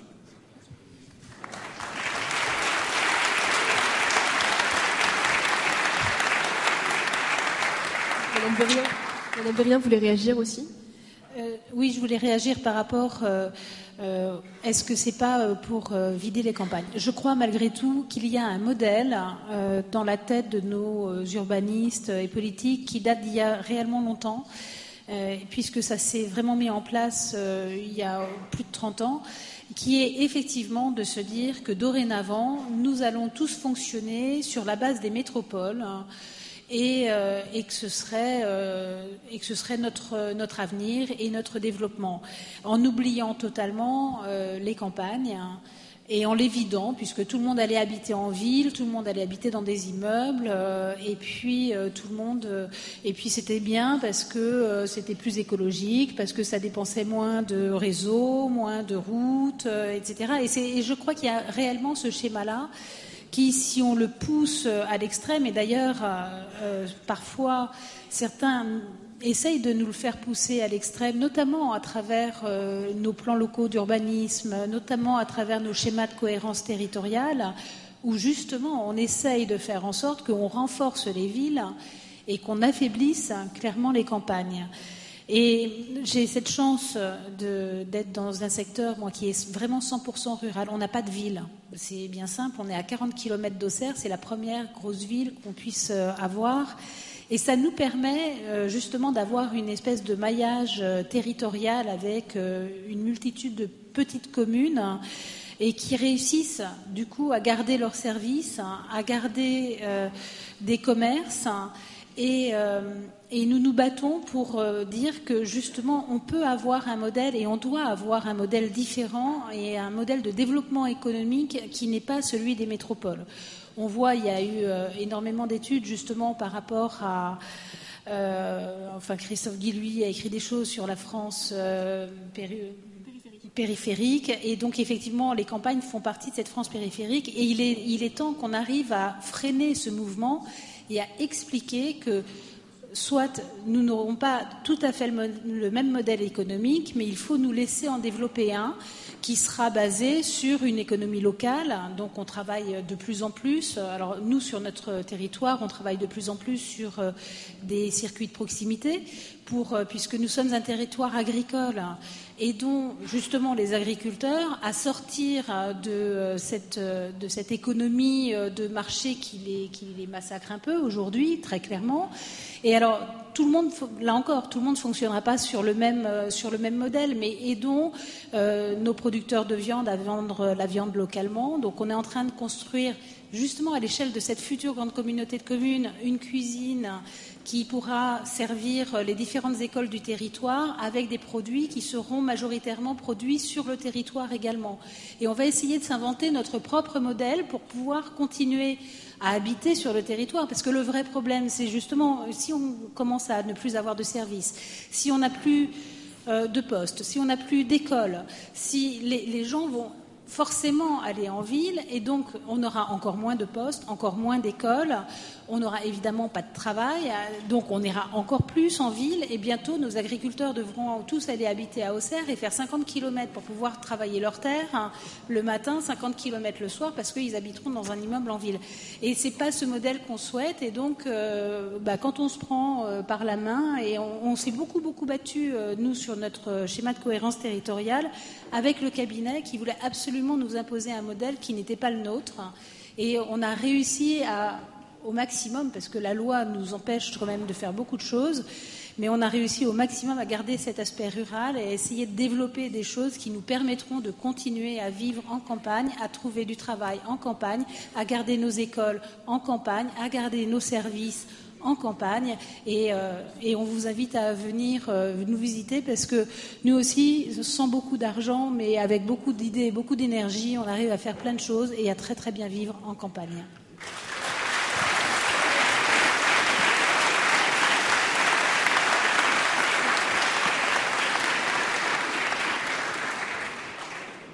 C'est très, vrai ce que vous dites. Mais je voudrais euh, prendre un exemple.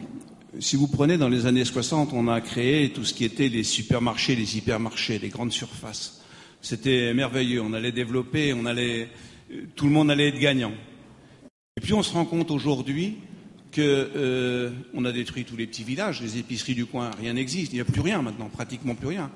Et aujourd'hui, si vous regardez bien le monde agricole, eh bien, ils sont tous en train de crever de faim par ces grandes surfaces. Et on est en train de revenir à des petites unités qui produisent des produits naturels et créent des AMAP et viennent les vendre dans nos petits villages. Vous voyez, on revient un peu en arrière. Alors évitons l'erreur.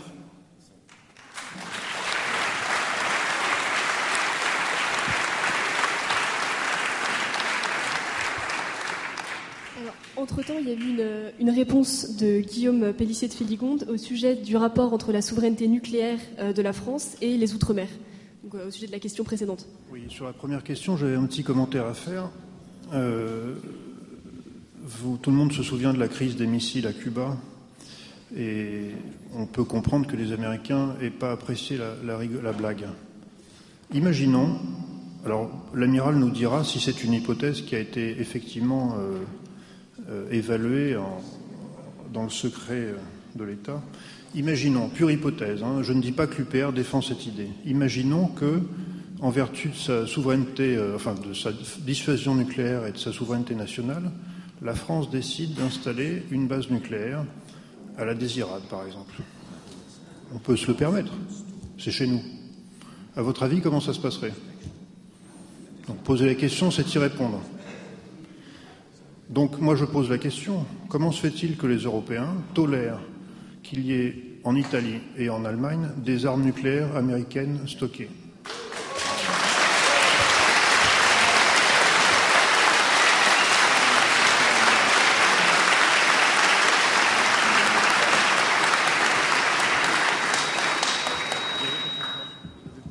Merci beaucoup. Euh, il y avait une dernière question euh, posée à Nate Smith sur euh, sa position sur l'agressivité des dirigeants euh, américains envers la Russie.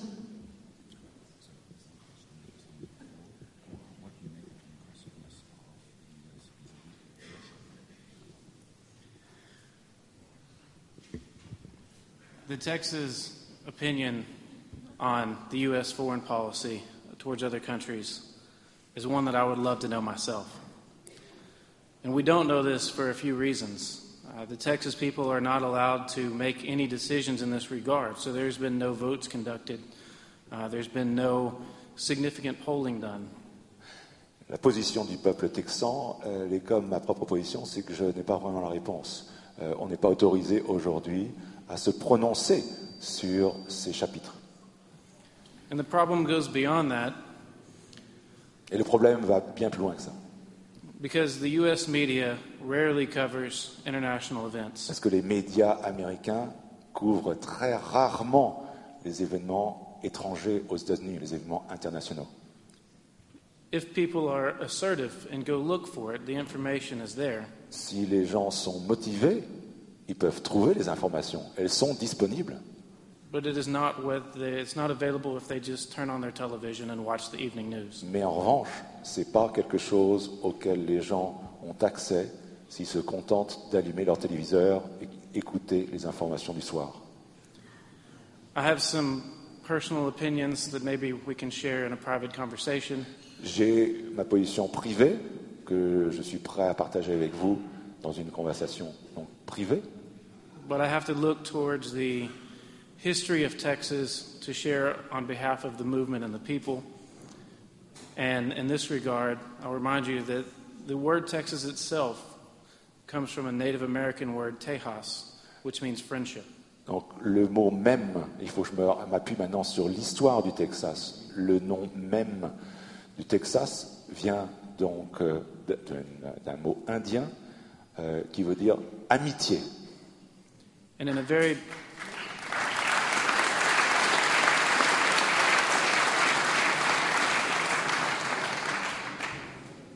Texans have a desire to trade. Les Texans euh, veulent avant tout faire du commerce. Texans, contrary to some media perceptions, do respect the rights of others to live a different way of life. Les Texans, contrairement à ce que les médias laissent entendre, euh, acceptent que les autres choisissent un mode de vie différent. And while it's certainly popular for Texans to want to defend themselves, Et bien qu'il soit vrai que les Texans, bon, c'est vrai que les Texans veulent se défendre eux-mêmes, I believe we have eight weapons for every man, woman, and child in the state.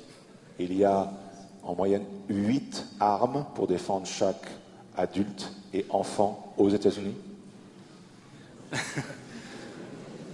Let me remind you, let me remind you that the, the purpose is for defense. Le but d'utilisation donc, de ces armes, c'est pour la défense de soi-même. Merci beaucoup. On va prendre trois autres questions. Ah oui. Ok, ah, en attendant, euh, oui, je veux que vous réagissiez, pardon. Alors j'ai une question pour notre ami texan. Pla- Plaçons-nous dans l'hypothèse euh, où le Texas euh, arrive à, à retrouver, à trouver son indépendance. Considérant que le pouvoir militaro-industriel euh, aux USA a- une- un pouvoir considérable sur la politique intérieure et extérieure, comment voit-il le Texas indépendant vis-à-vis de ce pouvoir? Parce qu'on peut imaginer que ça ne va pas très bien se passer. Quelle va être sa politique, euh, la politique donc du Texas vis-à-vis du reste du monde? Et comme on connaît euh, par exemple à Cuba la base de Guantanamo, qui est toujours là, donc territoire annexé par les Américains, est-ce que le Texas fermerait les bases américaines qui sont situées au Texas aujourd'hui?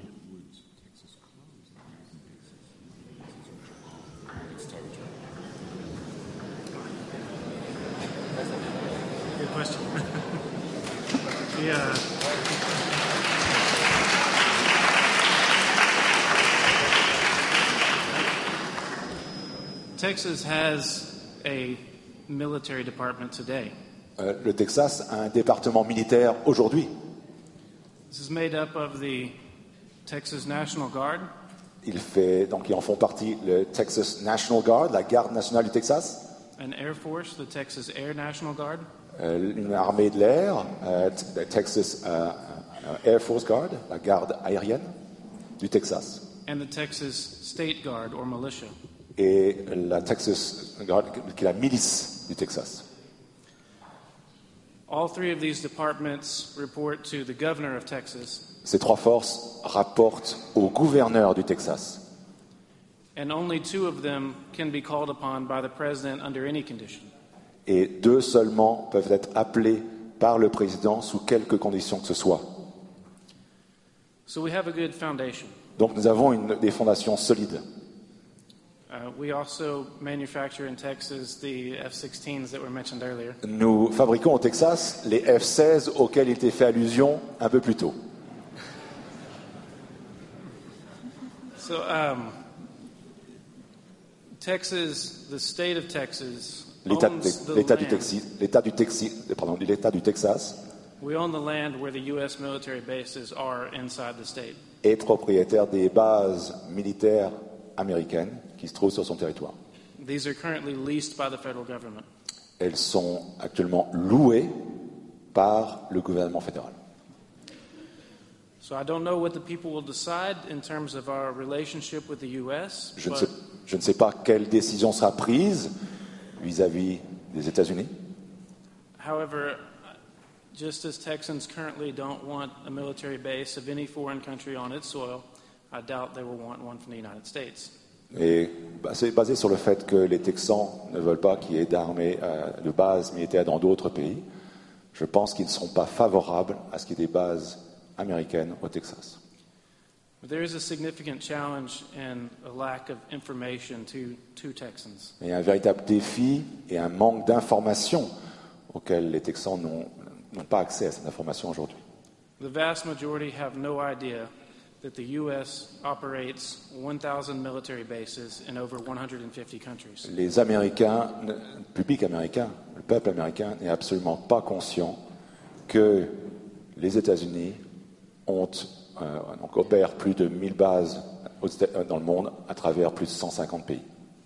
We are told by the political leaders that the U.S. military is weak and needs to be strengthened. Les leaders américains nous disent que les forces militaires sont faibles et doivent être renforcées.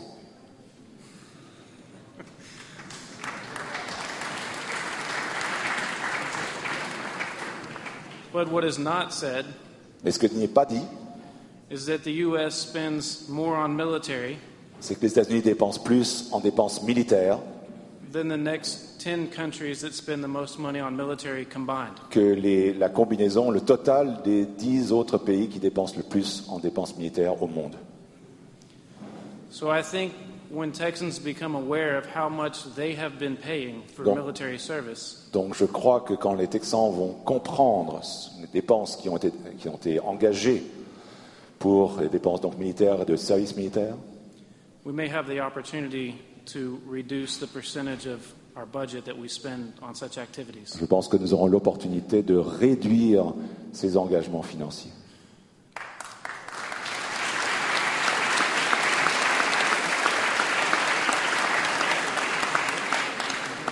Even spending only 2.5% of our GDP, Et ça représente même, euh, 2.5% of our GDP, if we spend that much et même on military, au point même de peut-être ne pas dépenser plus que 2,5% de notre produit national brut. we would still have significantly larger military spending than our neighbors to the south, which is Mexico. Donc même en ne dépensant que 2,5% de notre produit natu- national brut, And we nous would have- dépenserions, euh, nous dépensions euh, donc, euh, It, they would be significantly larger than oui, ce serait bien plus que ce que dépense le Mexique, qui est notre voisin au sud, euh, donc le plus proche. And we would have adequate money to provide defense for ourselves. Et nous aurions les montants d'un argent euh, suffisamment adéquats pour nous défendre nous-mêmes. Um, I lost my train of thought. uh, in, the, oh, in addition to this, Et en plus, one thing to keep in mind when Texas does gain its independence une chose à garder à l'esprit lorsque le Texas aura obtenu son indépendance, is that we have paid for our portion and our share of U.S. military assets. c'est que nous avons payé, euh, nous avons dépensé l'argent pour nos parts des- du patrimoine euh, militaire américain. Additionally, 15 to 20 percent of the troops in the U.S. military are from Texas. 15 à 20 en plus des troupes engagées, donc euh, troupes américaines, sont originaires du Texas. And in case you're questioning where their loyalties lie, Et si vous vous demandez où se trouve leur loyauté, the largest supporters of the Texas nationalist movement come from active duty, military, and veterans. la- les forces vives du mouvement pour l'indépendance du Texas viennent justement des gens qui sont actifs ou qui sont euh, donc des vétérans de- qui sont en activité ou en retraite. The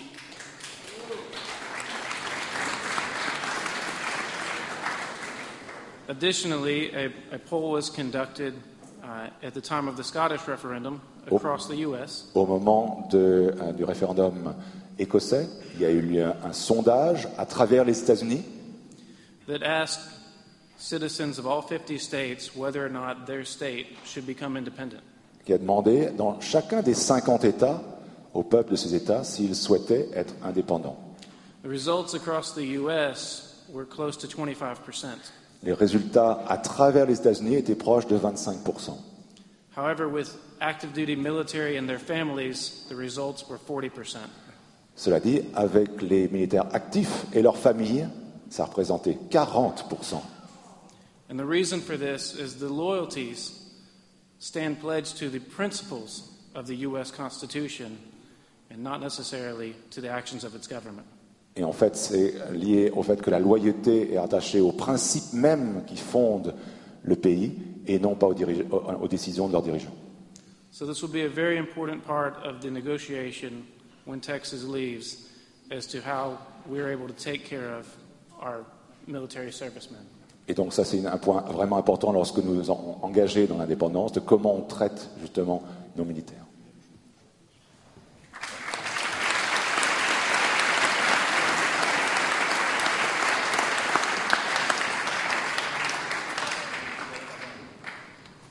Alors là, c'est une question pour, pour Monsieur Smith. Euh, finalement, ça a été un petit peu, peut-être, peut-être pour, euh, pour beaucoup d'entre nous, une surprise de découvrir qu'il y avait un mouvement euh, indépendantiste au Texas et peut-être dans d'autres États américains. Donc, peut- peut-être enfin, je suis restée un petit peu sur ma fin, puisque vous avez parlé de faire un, bref historique et puis que vous nous avez donné que le début, c'est-à-dire la date finalement de l'indépendance du Texas par rapport au Mexique. Donc, est-ce que déjà vous pourriez retracer quelques petits points, c'est-à-dire, bon, bah, il y a cette indépendance, mais quand est-ce qu'il y a eu finalement l'union? Et, bon, quelque part pour la France, nous, on a 2000 ans d'histoire. Et, depuis 60 ans, on essaye de, bah, de démolir cette histoire. Donc c'est pas difficile pour nous euh, de vouloir sortir de l'Europe. Et, enfin moi j'aimerais mieux comprendre ce désir euh, euh, du Texas de vouloir sortir des États-Unis parce que quelque part peut-être qu'on a des idées un petit peu romantiques, mais pendant la guerre de sécession, finalement le, la grande victoire peut-être d'Abraham Lincoln, c'est d'avoir sauvé l'Union. Alors, quoi par rapport à ça? Et et finalement, est-ce que ce désir d'indépendance du Texas, c'est pas peut-être le désir de tout le peuple américain euh, d'indépendance par rapport à, ce qu'ils subissent aujourd'hui de leur gouvernement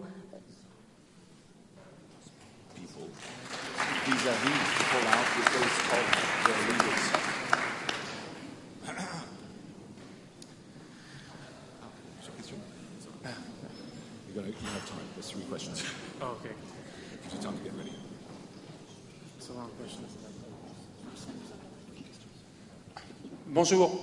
Euh, alors, d'abord, je suis secrétaire de mairie. Donc, je vais avoir un regard, évidemment, en priorité pour euh, deux personnes. Euh, juste quelques remarques, et puis, je vais dire une question et une idée. Les remarques, c'est pour compléter, hein, je, n'ai rien à infirmer de ce que vous avez dit. Hein. En revanche, je vais rajouter quelques petites choses. D'abord, les textes qui nous sont tombés sur le coin de la figure ne tombent pas d'hier. Ils sont une longue histoire. La volonté de réduire les communes n'est pas neuve. Pas du tout. On peut remonter à Mirabeau, à l'époque de Mirabeau, vous connaissez. Hein. C'est déjà la Révolution française, on voulait effectivement réduire. Là, dernièrement, depuis 2008, on a eu une série de textes. Attali, Balladur, etc. Tous ont visé la même chose. Ils changent d'angle, mais c'est toujours pour le même but. Donc ça, c'est sur les textes. Maintenant, vous qui êtes plutôt pour l'idée européenne, je vais vous raconter quelque chose quand même. Au niveau de l'Europe, vous avez le même phénomène. C'est une idée européenne.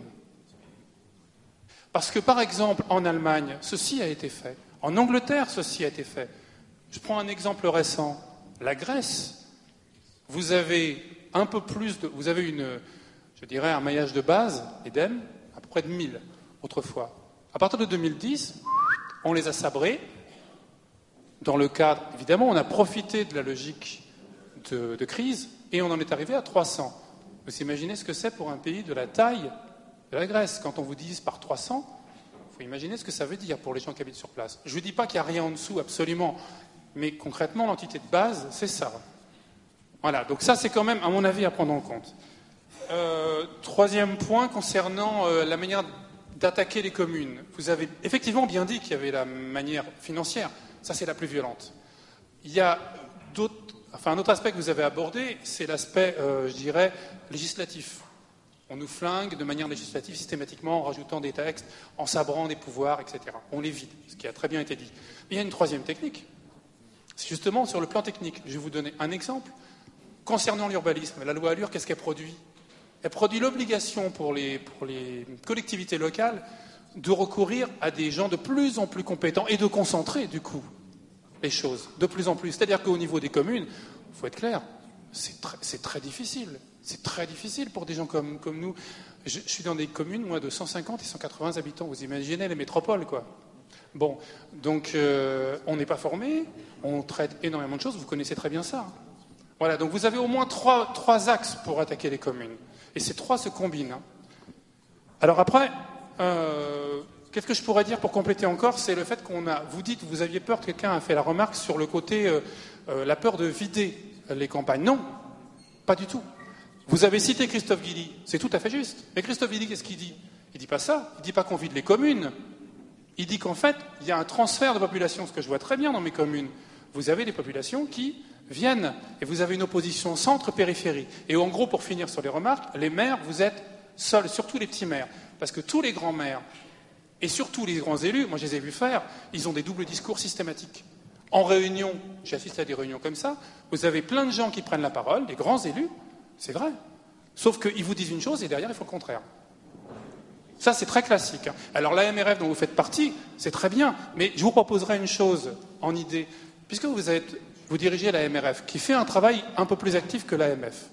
Je sais qu'ils sont le cul entre deux chaises, pardon du terme un peu cru, mais c'est ça la situation avec Barouin à la tête. L'AMRF pourrait, j'ai vu vos propositions, mais vous savez qu'au niveau local, vous allez avoir en 2017 les élections des présidents de, de- de nouvelles communautés de communes élargies. Mais agissez là. Vous avez moyen d'attaquer les partis politiques là où ils ont ce qu'ils ont de plus dur. Je sais que vous êtes très mal placé, pardon de le dire, évidemment. Mais les partis politiques, dans les Comcom, 75% ce sont des gens de grands partis. 75%. Vous imaginez ce que ça veut dire si vous les attaquez dans les nouvelles, dans les nouvelles structures, si vous empêchez que ces gens-là soient élus, ceux qui sont encartés? Vous allez attaquer directement le, le portefeuille. Et deuxième idée, qui est à mon avis, à mon avis plus intéressante encore, c'est que euh, vous avez un pouvoir de rétorsion à travers le parrainage très puissant. Il est très puissant, mais justement, le grand danger qui n'est pas soulevé dans cette réforme-là, c'est que justement, les maires disparaissant, si vous avez concentration dans les com-com élargis, ça signifie quoi? Ça signifie clairement que vous avez politisation accrue. Or, comment se font les parrainages avec qui? Avec les maires Sabri les maires, il vous reste qui? Vous avez donc la question démocratique qui est derrière, que vous n'avez pas soulevée, que je, pense que vous la connaissez très bien, hein, je ne dis pas que vous ne l'avez pas pensé, mais cette question-là, elle est centrale, la question démocratique. Attaquer les maires et faire disparaître les communes, c'est attaquer la démocratie. C'est ça le plus grave dans cette loi-là.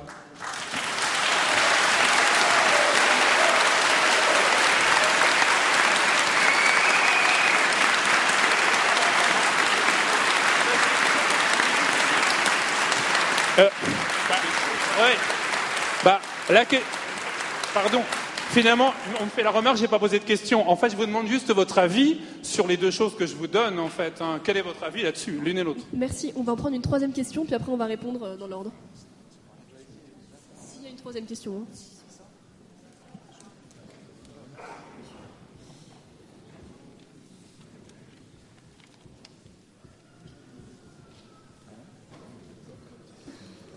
Ouais, alors j'avais deux questions. Effectivement, une sur euh, est-ce que les, les maires délégués sont bel et bien les, les derniers, euh, c'est la dernière fois qu'ils peuvent parrainer, puisqu'on a cette problématique-là.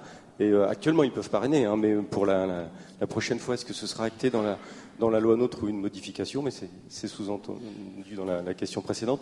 Et vis-à-vis de notre, euh, de notre invité euh, texan, nous, on nous dit souvent, si vous quittez l'Europe, euh, vous vous retrouverez seul face, euh, vous allez vous refermer sur vous-même, alors qu'on on a très bien vu que c'est exactement l'inverse. Pour nous, c'est c'est c'est une évidence, que ce soit culturel, que ce soit géographique, que ce soit euh, historique.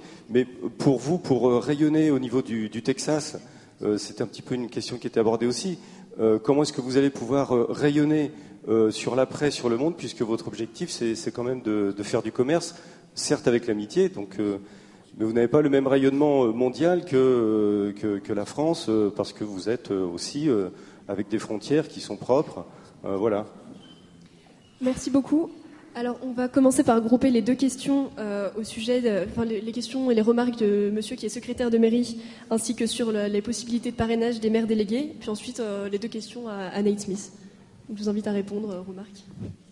Donc, euh, alors, euh, effectivement, plus on nous complique la vie euh, avec la loi, c'est exact, plus ça demande un certain nombre de compétences.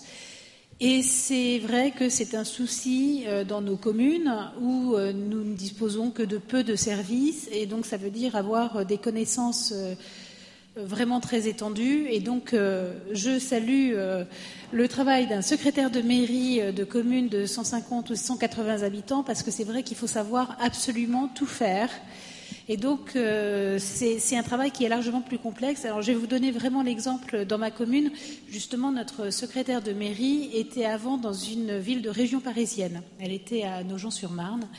Et euh, elle, est, arrivée euh, dans notre commune. Et là, elle a découvert ce que c'était qu'une commune rurale. Et en gros, ce qu'elle me dit, c'est alors, elle travaille beaucoup plus. Autant vous dire qu'elle est réellement pas aux 35 heures. Elle l'est officiellement, mais euh, elle en fait vraiment beaucoup, beaucoup plus parce que euh, bah, on a énormément de choses à faire et, effectivement sur tous les fronts, que ce soit euh, des appels d'offres, que ce soit gérer l'urbanisme avec les, permis de construire, même si pour nous ils sont encore instruits par, par la DDT. Que ce soit la gestion de la cantine, que ce soit la gestion des écoles, des travaux, tout. Enfin, vraiment, il faut, tout connaître. Et, j'avoue que c'est comme ça, donc je reviens là encore sur ma commune, que moi j'ai constitué l'équipe, puisque nous, nous sommes moins de 1000 habitants, donc euh, il faut savoir que le vote se fait donc au panachage et non pas par des scrutins de liste. Donc euh, chacun est candidat pour lui-même. Alors même si nous nous présentions en liste, pour autant euh, chacun a ses voix et puis on passe comme ça. Et pour autant, je n'ai pas voulu, moi, faire une liste qui soit faite de gens qui, électoralement, pouvaient être porteurs dans un hameau ou, dans la commune, mais qui avait une vraie compétence à apporter pour la commune et euh, donc euh, qui pouvait gérer bah, les travaux, euh, effectivement. Quand je dis que mon adjoint travaux, c'est un vrai directeur des services techniques, en fait, c'est un vrai directeur des services techniques qui travaillait pour une entreprise avant pour toute la maintenance des immeubles. Euh, c'était euh, des compétences euh, rédactionnelles parce qu'on fait notre propre journal, donc c'est une élue qui, qui s'en occupe. Ce sont des compétences pour gérer tout ce qui est tourisme et fleurissement. Ce sont des compétences moi-même, je faisais de l'assistance à maîtrise d'ouvrage pour des collectivités locales, donc je suis la première des bénévoles au service de ma commune pour rédiger mes différents appels d'offres. Et, donc, on a constitué toute une équipe de 15 personnes. Et euh, j'ai cette chance que sur une équipe de 15, on a une, euh, une élue qui a un problème qui aujourd'hui, donc, euh, du coup, ne, ne, vient quasiment plus, mais les 14 autres travaillent et tous ont une action journalière ou au moins chaque semaine sur la commune parce qu'ils ont tous une compétence à apporter à cette commune. Et c'est le secret pour le coup euh, de la réussite et euh, des projets qui peuvent se développer. Mais il est vrai que euh, beaucoup de communes vont souffrir de ça en n'ayant pas forcément les gens compétents qui aient envie de faire à ce point du bénévolat. Donc c'est effectivement, et c'est vrai que euh, la disparition des communes, c'est clairement, là aussi je rebondis sur la démocratie euh, locale, c'est une perte de démocratie réelle puisque euh, c'était aussi le lien réel avec, avec les habitants.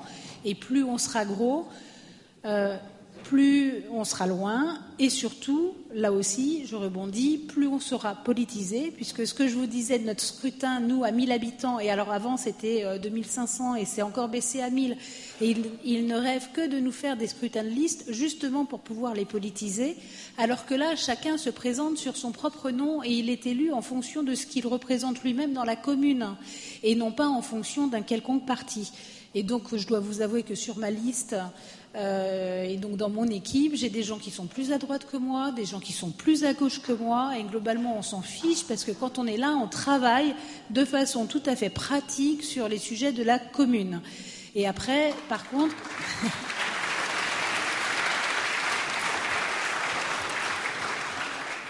Et justement, une des raisons pour lesquelles nous étions fortement opposés à l'élection au scrutin universel euh, direct des intercommunalités, c'est que ça aurait politisé ce débat, alors que là, justement, dans nos communes, dans notre communauté de communes, tous nos maires ne sont pas étiquetés loin de là, voire même, je pense à mon avis, euh, dans ma communauté de communes, on doit être deux.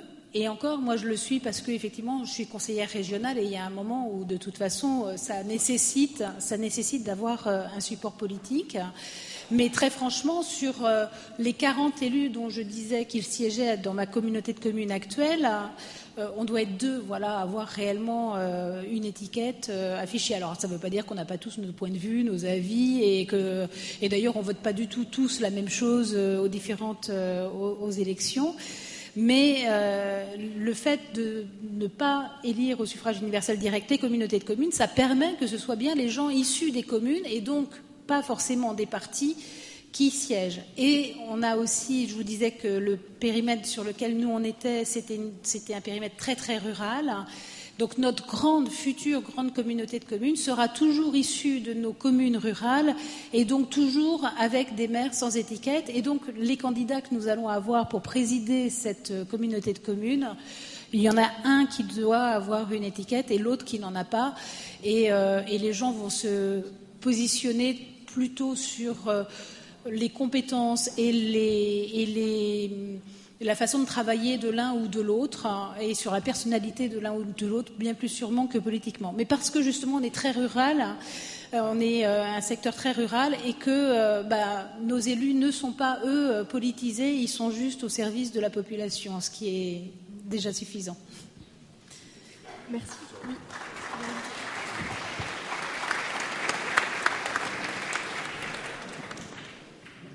Ce que dit Madame Verrien est très vrai.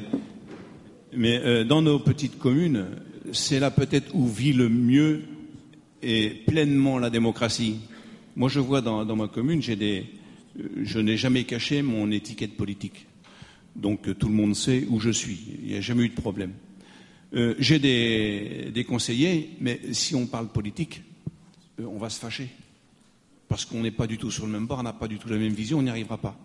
Par contre, là, le gros avantage, c'est lorsqu'on est autour de la table dans la mairie et qu'on est en train de parler de l'évolution de notre commune, comment on va le faire? On se retrouve tous. Chacun apporte ses idées et on se retrouve tous. Quand vous êtes dans une, un conseil communautaire, communauté de communes, je vois chez nous, on est 60 et quelques membres, euh, dont 35 euh, maires.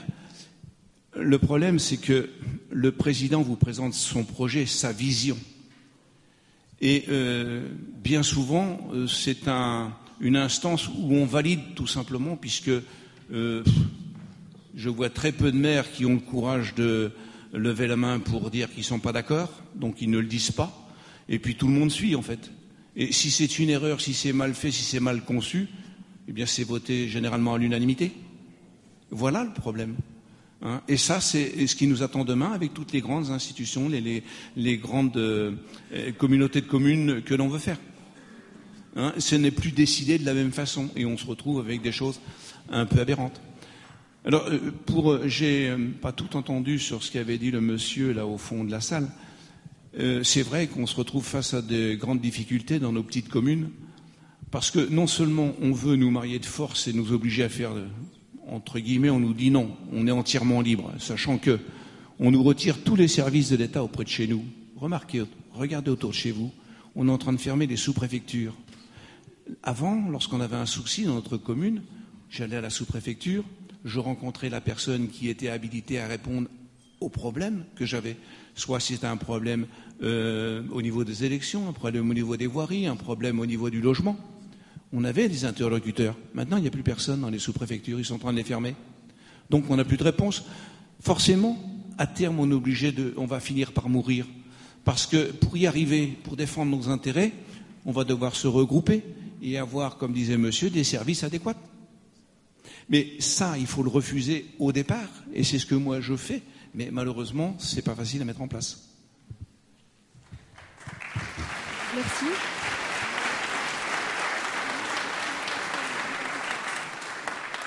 Et, oui. avant, euh, on pouvait faire encore les cartes d'identité. Nos... On faisait les, les passeports, les cartes d'identité dans nos communes. Maintenant, on ne fait plus les passeports depuis plusieurs années. C'est la commune centre qui le fait. Et bientôt, on ne fera même plus les cartes d'identité. Donc, je ne sais pas à quoi on servira finalement. Plein de choses. Et sur la, la, possibilité pour les maires délégués de parrainer des candidats à la présidentielle?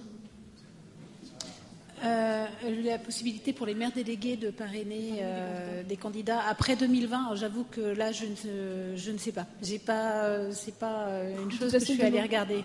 Oui. Un, maire, demain sur le sujet. un maire délégué, s'il est toujours maire élu maire de sa commune, il a un pouvoir de.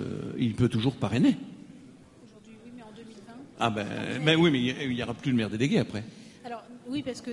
Puisque euh, si, les communes. Si, si, il y aura des maires délégués qui seront issus de la liste. Si, si. Mais, mais par contre, demain, on pourra avoir un maire délégué qui n'est pas issu de la commune en question. C'est ça qui est extraordinaire. Non, en, sera... 2020, en 2020, si, vous aurez, en 2020, il y aura un vous, vous aurez plus de maire délégué, puisque les communes historiques auront disparu. Donc vous aurez un maire et des conseils. Vous, aurez, vous avez des communes historiques aujourd'hui qui ne sont pas forcément représentées dans le conseil municipal. Donc ce sera euh, des adjoints qui auront en charge tel et tel service, mais vous n'aurez plus de maire délégué, puisqu'il n'y aura plus de mairie. Donc il ne peut plus y avoir de maire délégué.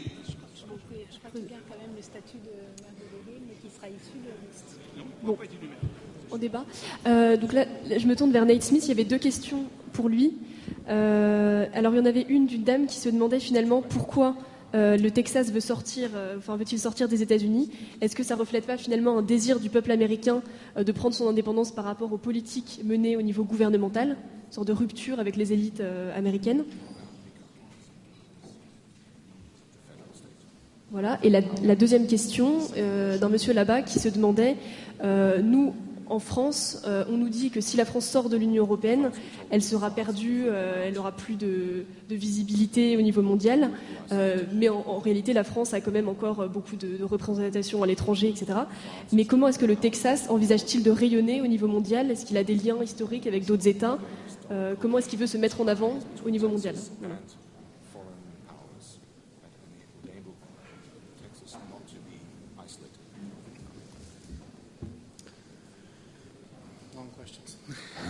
Sont des questions longues. Ah. Vaste sujet. Uh, La première.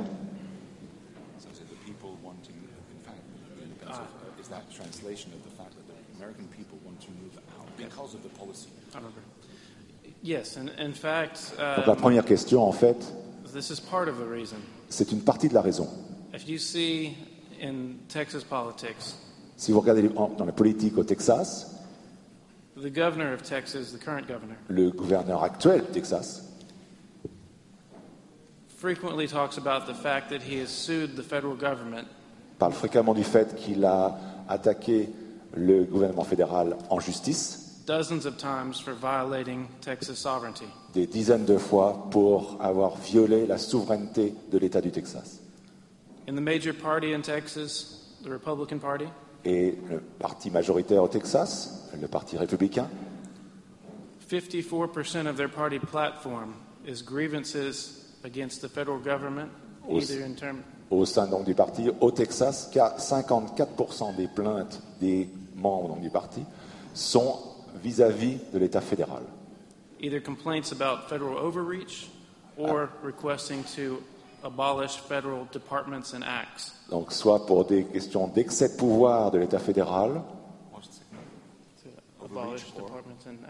ou pour, euh, pour, des questions qui ont lieu, qui ont trait à l'abolition de décisions qui sont prises. So there is indeed a large disconnect between the desires of the people of Texas and the federal government. Donc il y a un décalage énorme entre le peuple texan et le gouvernement fédéral.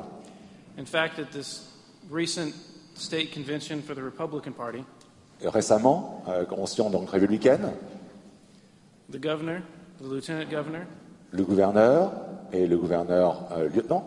The agriculture commissioner. Le commission, euh, commissaire à l'agriculture.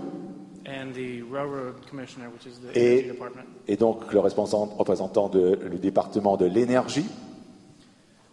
They all, and the, the Texas senator to the federal government et le euh, sénateur, qui donc euh, siège dans l'État fédéral, Ted Cruz, who was a presidential candidate. Ted Cruz, qui était candidat euh, là récemment au présidentiel. They all had one statement in common for each of their speeches. Ils avaient tous une phrase en commun, un argument commun dans leur discours. And that is that Texas faces challenges from the federal government. Que le Texas a des défis à relever par rapport vis-à-vis de euh, l'État fédéral. The agricultural cultural commissioner in Texas went so far as to say le commissaire donc à l'agriculture est allé jusqu'au point de dire that the single greatest threat to Texas agriculture que la menace la plus grande, s'il n'y en a qu'une, vis-à-vis de l'agriculture du Texas n'est pas le changement climatique, les insecticides ou des intérêts de, de corporations, mais au contraire le gouvernement fédéral. So there's absolutely a lot of reasons uh, that are based on discontent for the actions of the federal government. Donc il y a d'énormes et de multiples sources de mécontentement des Texans vis-à-vis de l'État fédéral. But this doesn't undermine the other reasons as well that Texas seeks to maintain its unique political, cultural, and economic identity. Mais ça n'empêche pas que le Texas veut conserver sa personnalité propre sur le plan culturel. The Texas nationalist movement fully believes that even with a good relationship with the U.S. government, Et donc le mouvement indépendant texan euh, croit, croit que même dans ses relations donc, avec l'État euh, donc fédéral, that Texas should be an independent nation. donc que le Texas devrait être une nation indépendante.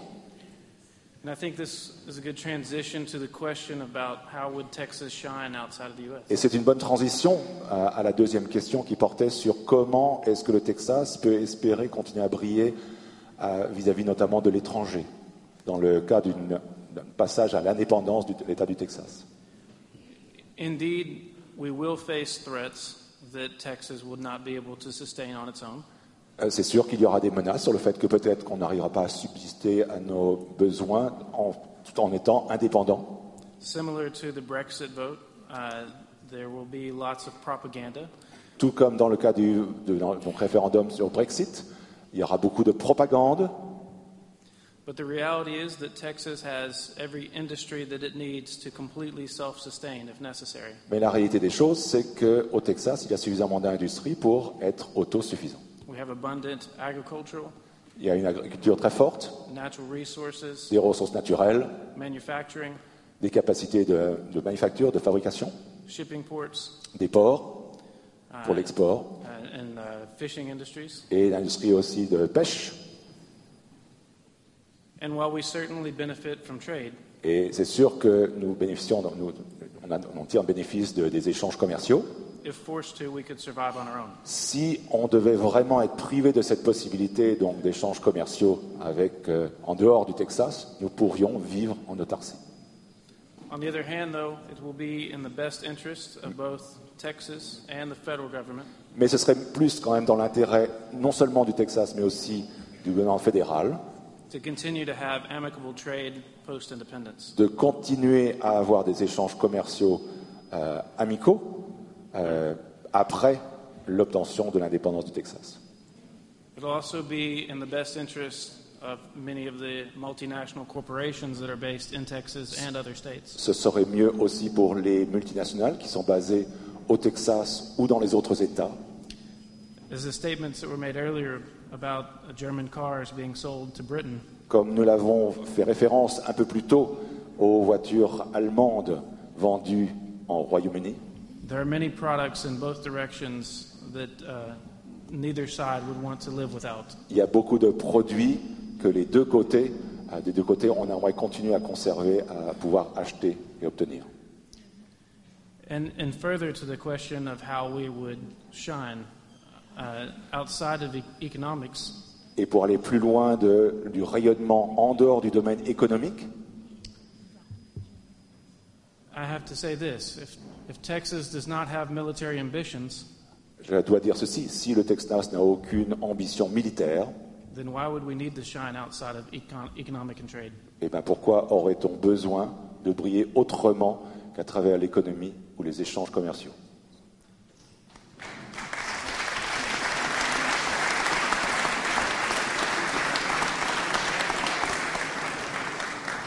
Alors, je vais poser une, dernière question euh, à nos deux représentants de l'outre-mer.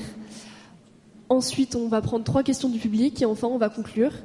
Euh, donc, ma question, c'était peut-on comparer la volonté indépendantiste qui existe au Texas avec celle qui existe euh, aux Antilles? Quels sont vos éléments de comparaison?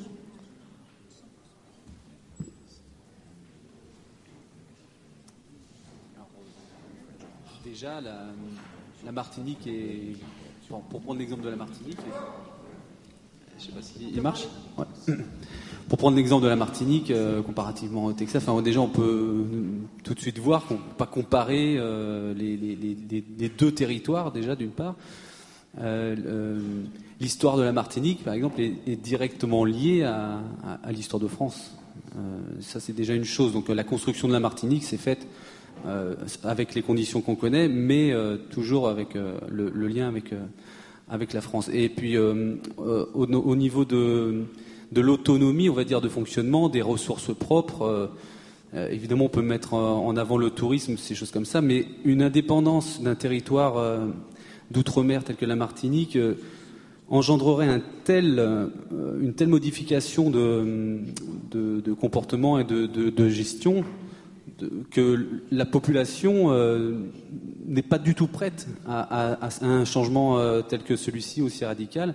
Il n'y a pas l'adhésion de, la population. Il n'y a pas une adhésion assez forte. Il y a au contraire un sentiment euh, d'appartenance à la nation française beaucoup plus fort que, que l'envie de, voler de ses propres ailes. Merci beaucoup. Vous voulez compléter? Oui, je peux faire un commentaire sur donc on a parlé des subventions européennes. Tous les, membres de l'UPR savent pertinemment que c'est une grosse arnaque, puisqu'en fait la, France est plus contributrice qu'elle n'en reçoit. Donc entre 7 et 9 milliards par an, je rappelle. Or, il se trouve que, on l'a un peu déjà évoqué au début, quand vous allez en Guadeloupe, vous voyez des drapeaux de l'Union européenne partout. À l'aéroport, sur les colonnes, il y a, je sais pas, 6, 8 drapeaux européens, fonds européens, FEDER, etc. L'ascenseur de l'aéroport, fonds européens. Les abribus dans la Guadeloupe, fonds européens. Euh, les hôtels, fonds européens. Partout. Les distilleries, fonds européens. L'aquarium du Gosier, fonds européens. Et je vous renvoie à l'article que l'on a fait, que l'on a publié récemment sur le site de l'UPR, le SMA, euh, donc service militaire adapté, si vous y allez, vous ne voyez aucun drapeau français. Aucun. Vous avez des véhicules, alors ce n'est pas des véhicules militaires, hein, c'est des véhicules civils. Dessus, vous avez l'Europe s'engage, mais il n'y a pas le drapeau français. Déjà qu'on avait les plaques d'immatriculation avec le drapeau bleu aux étoiles d'or, un petit F, c'est le mieux qu'on puisse s'en tirer. Et vous avez ça. Et sur les bâtiments militaires du service militaire adapté, vous avez les drapeaux européens et il n'y a aucun drapeau français qui flotte au vent. C'est du délire. C'est pas un hasard, c'est intentionnel. Derrière ça se cache une, volonté délibérée de détruire l'État-nation et de faire croire aux Domiens, en l'occurrence les Guadeloupéens, mais c'est la même chose dans les autres, que en fait l'État français les abandonne et ne fait plus rien pour eux, et que ils vivent grâce à l'Europe. Quand j'ai pris l'avion jeudi soir pour venir ici, au moment où j'entre dans le, la passerelle, le, couloir qui va à l'avion, je découvre, et j'ai l'impression, je ne l'avais pas vu avant, donc je pense qu'ils l'ont rajouté, cette passerelle a été financée par les fonds européens. En fait, le message, c'est que s'il n'y a plus l'Europe, je ne peux plus aller en métropole. Ou alors je vais euh, à pied jusqu'à l'avion, comme dans les années 60. Euh, mais c'est inimaginable. on est dans la propagande pure, le, formatage. Par contre, et vous verrez dans cet article auquel j'ai fait référence, il y a un endroit où il y a le drapeau français et pas le drapeau européen, c'est la prison.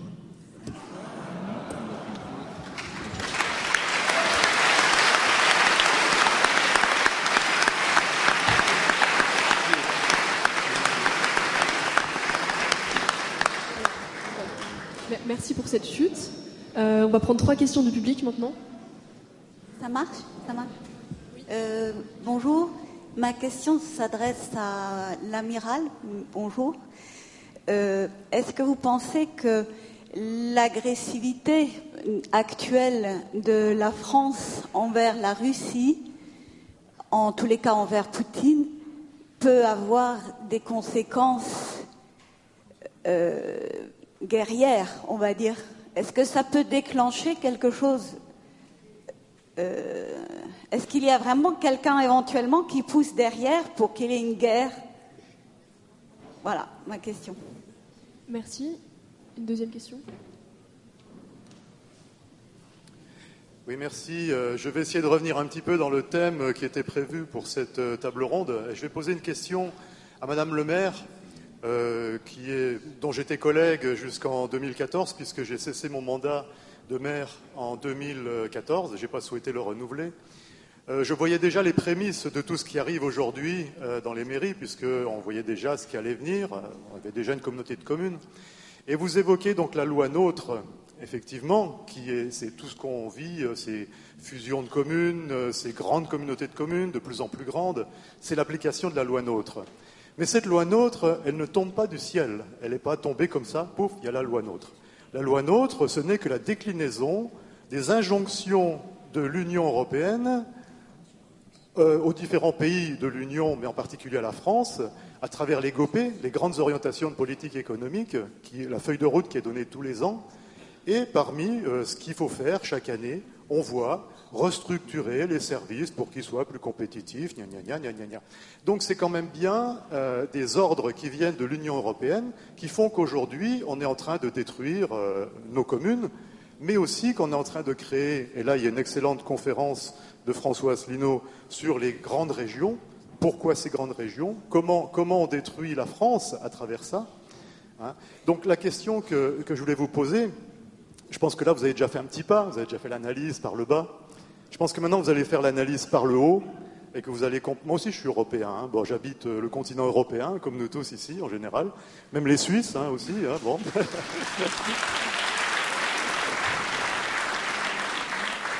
Je suis aussi européen, mais je pense que maintenant vous allez faire le pas, que vous allez peut-être comprendre d'où ça vient, tout en restant européenne, et que vous allez peut-être donner votre parrainage à François Asselineau.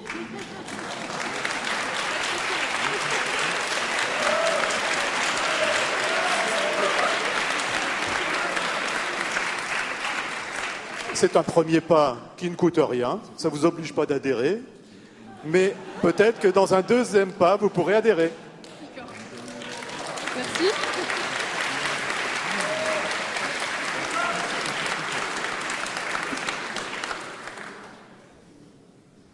Oui, bonjour. Euh, bon, une question aussi un, petit peu polémique euh, par rapport à ce que, qui rejoint un peu ce que dit Monsieur tout à l'heure, c'est par rapport à la loi Le Nôtre, qui n'est pas un accident de parcours. On voit bien qu'il y a une logique euh, continue pour faire en sorte qu'on réforme le maillage territorial français.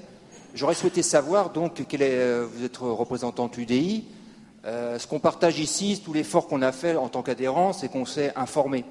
Euh, on a analysé les choses, on s'est mis en face à nos propres contradictions. Et j'aurais souhaité savoir quelle a été la ligne de conduite des députés UDI vis-à-vis de la loi Le Nôtre. Combien ont voté pour Combien ont voté contre Combien se sont abstenus et il serait souhaitable que là, euh, bah, les adhérents de l'UPR, en tout cas moi je m'y emploierais, de savoir quelle a été la situation précise des courants politiques français vis-à-vis de la loi Le Nôtre. Et une, question pour l'attention du l'amiral, c'est que euh, vous avez fait état qu'aujourd'hui, euh, la France est en train de quasiment peut-être de perdre sa souveraineté militaire, puisqu'elle est maintenant assujettie aux ordres de l'OTAN. lorsque vous serez ministre de la Défense sous François Asselineau,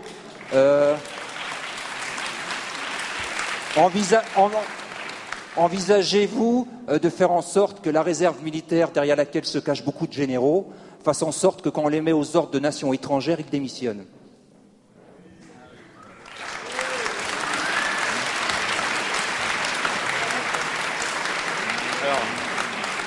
Merci.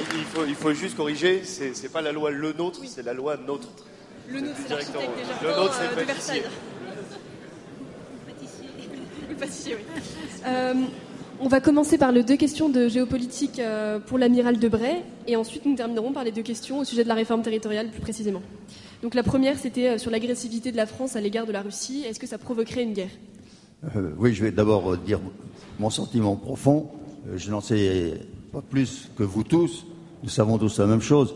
Nous sommes l'objet d'une propagande digne de la propagande d'Astaffel il y a quelques années, hein, pour, nous faire croire qu'il y a un nouveau Hitler qui se dresse à l'horizon, qui s'appelle Poutine. C'est extraordinaire. Tout est parti des affaires d'Ukraine et, de, et de, Crimée, où il y a eu, premièrement, un pronunciamento préparé et réalisé mal par les Américains, suivi d'une réaction, suivi d'une action russe très intelligemment menée, à partir de laquelle, d'un seul coup, partout, dans le monde, on se met à, dire que tout ce qui vient de Russie, euh, c'est l'abomination et la désolation, qu'on a affaire à des fous dangereux, etc. euh, regardez ce qui se passe ces jours-ci. Euh, on sent très bien que ça commence à changer. La propagande a dépassé les limites, et puis la réalité des faits va amener tout le monde à réaliser que la Russie fait partie de l'Europe, que l'Europe ne fait pas partie des États-Unis, etc. Et ça va s'apaiser bien doucement. Et je pense, pour euh, la, pas la plus grande gloire, mais la plus grande satisfaction des Russes qui se comportent actuellement, à mon avis, à mon avis, très intelligemment et qui sont maîtres de leur jeu.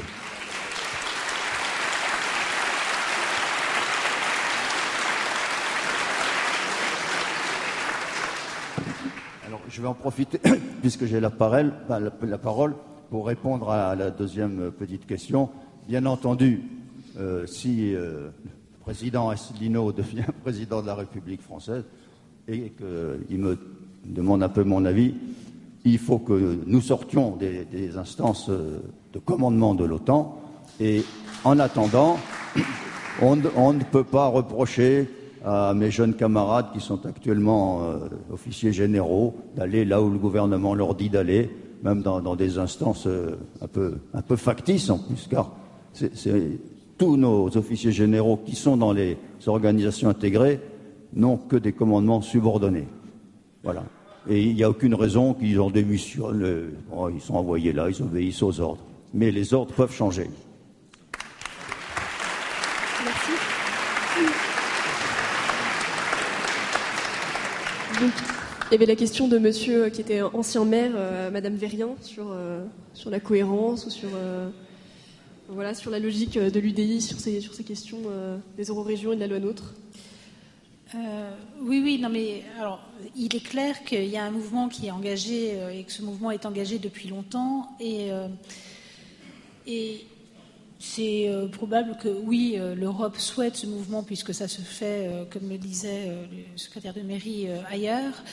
pour autant, là, c'est pas spécialement l'Europe, c'est nos élus, effectivement, qui ont tout loisir, quand même, de légiférer sur notre territoire et, et ne le font pas, ou en tout cas euh, le font pas forcément dans le sens qui convient, parce que je pense que l'Europe, comme on le voit, puisque c'est vrai que c'est toujours un faux problème, on nous explique toujours que c'est pour faire des économies, on sait très bien que c'est pas vrai, donc euh, ils n'ont qu'à expliquer un, que ça ne fait pas d'économie, deux, que les maires, ils sont un peu casse-pieds, c'est vrai, mais que finalement, ça permet de garder la démocratie locale, et puis, euh, qu'on a le droit de garder notre modèle. Donc je pense que là, c'est aussi à nous et à nos élus de savoir défendre euh, notre modèle français, et euh, je pense qu'il pourrait être entendu s'ils faisaient ce travail-là.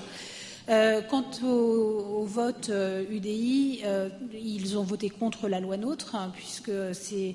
Mais, très franchement, hein, je pense que c'est pas spécialement d'ailleurs parce qu'ils étaient sensibles à nos arguments. Euh, là, en l'occurrence, euh, nous, euh, les ruraux, mais plus parce que on sait bien que l'Assemblée nationale, en gros, il y a un jeu de rôle. On est dans un camp ou on est dans l'autre. Quand on est dans un camp, on est censé tous voter pour. Quand on est dans l'autre, on est tous censés voter contre, et qu'il y a assez peu de débats. Par contre, là où il y a un petit peu plus de débat, et alors c'est étonnant parce que là aussi c'est la Chambre qu'on cherche à casser, c'est au Sénat.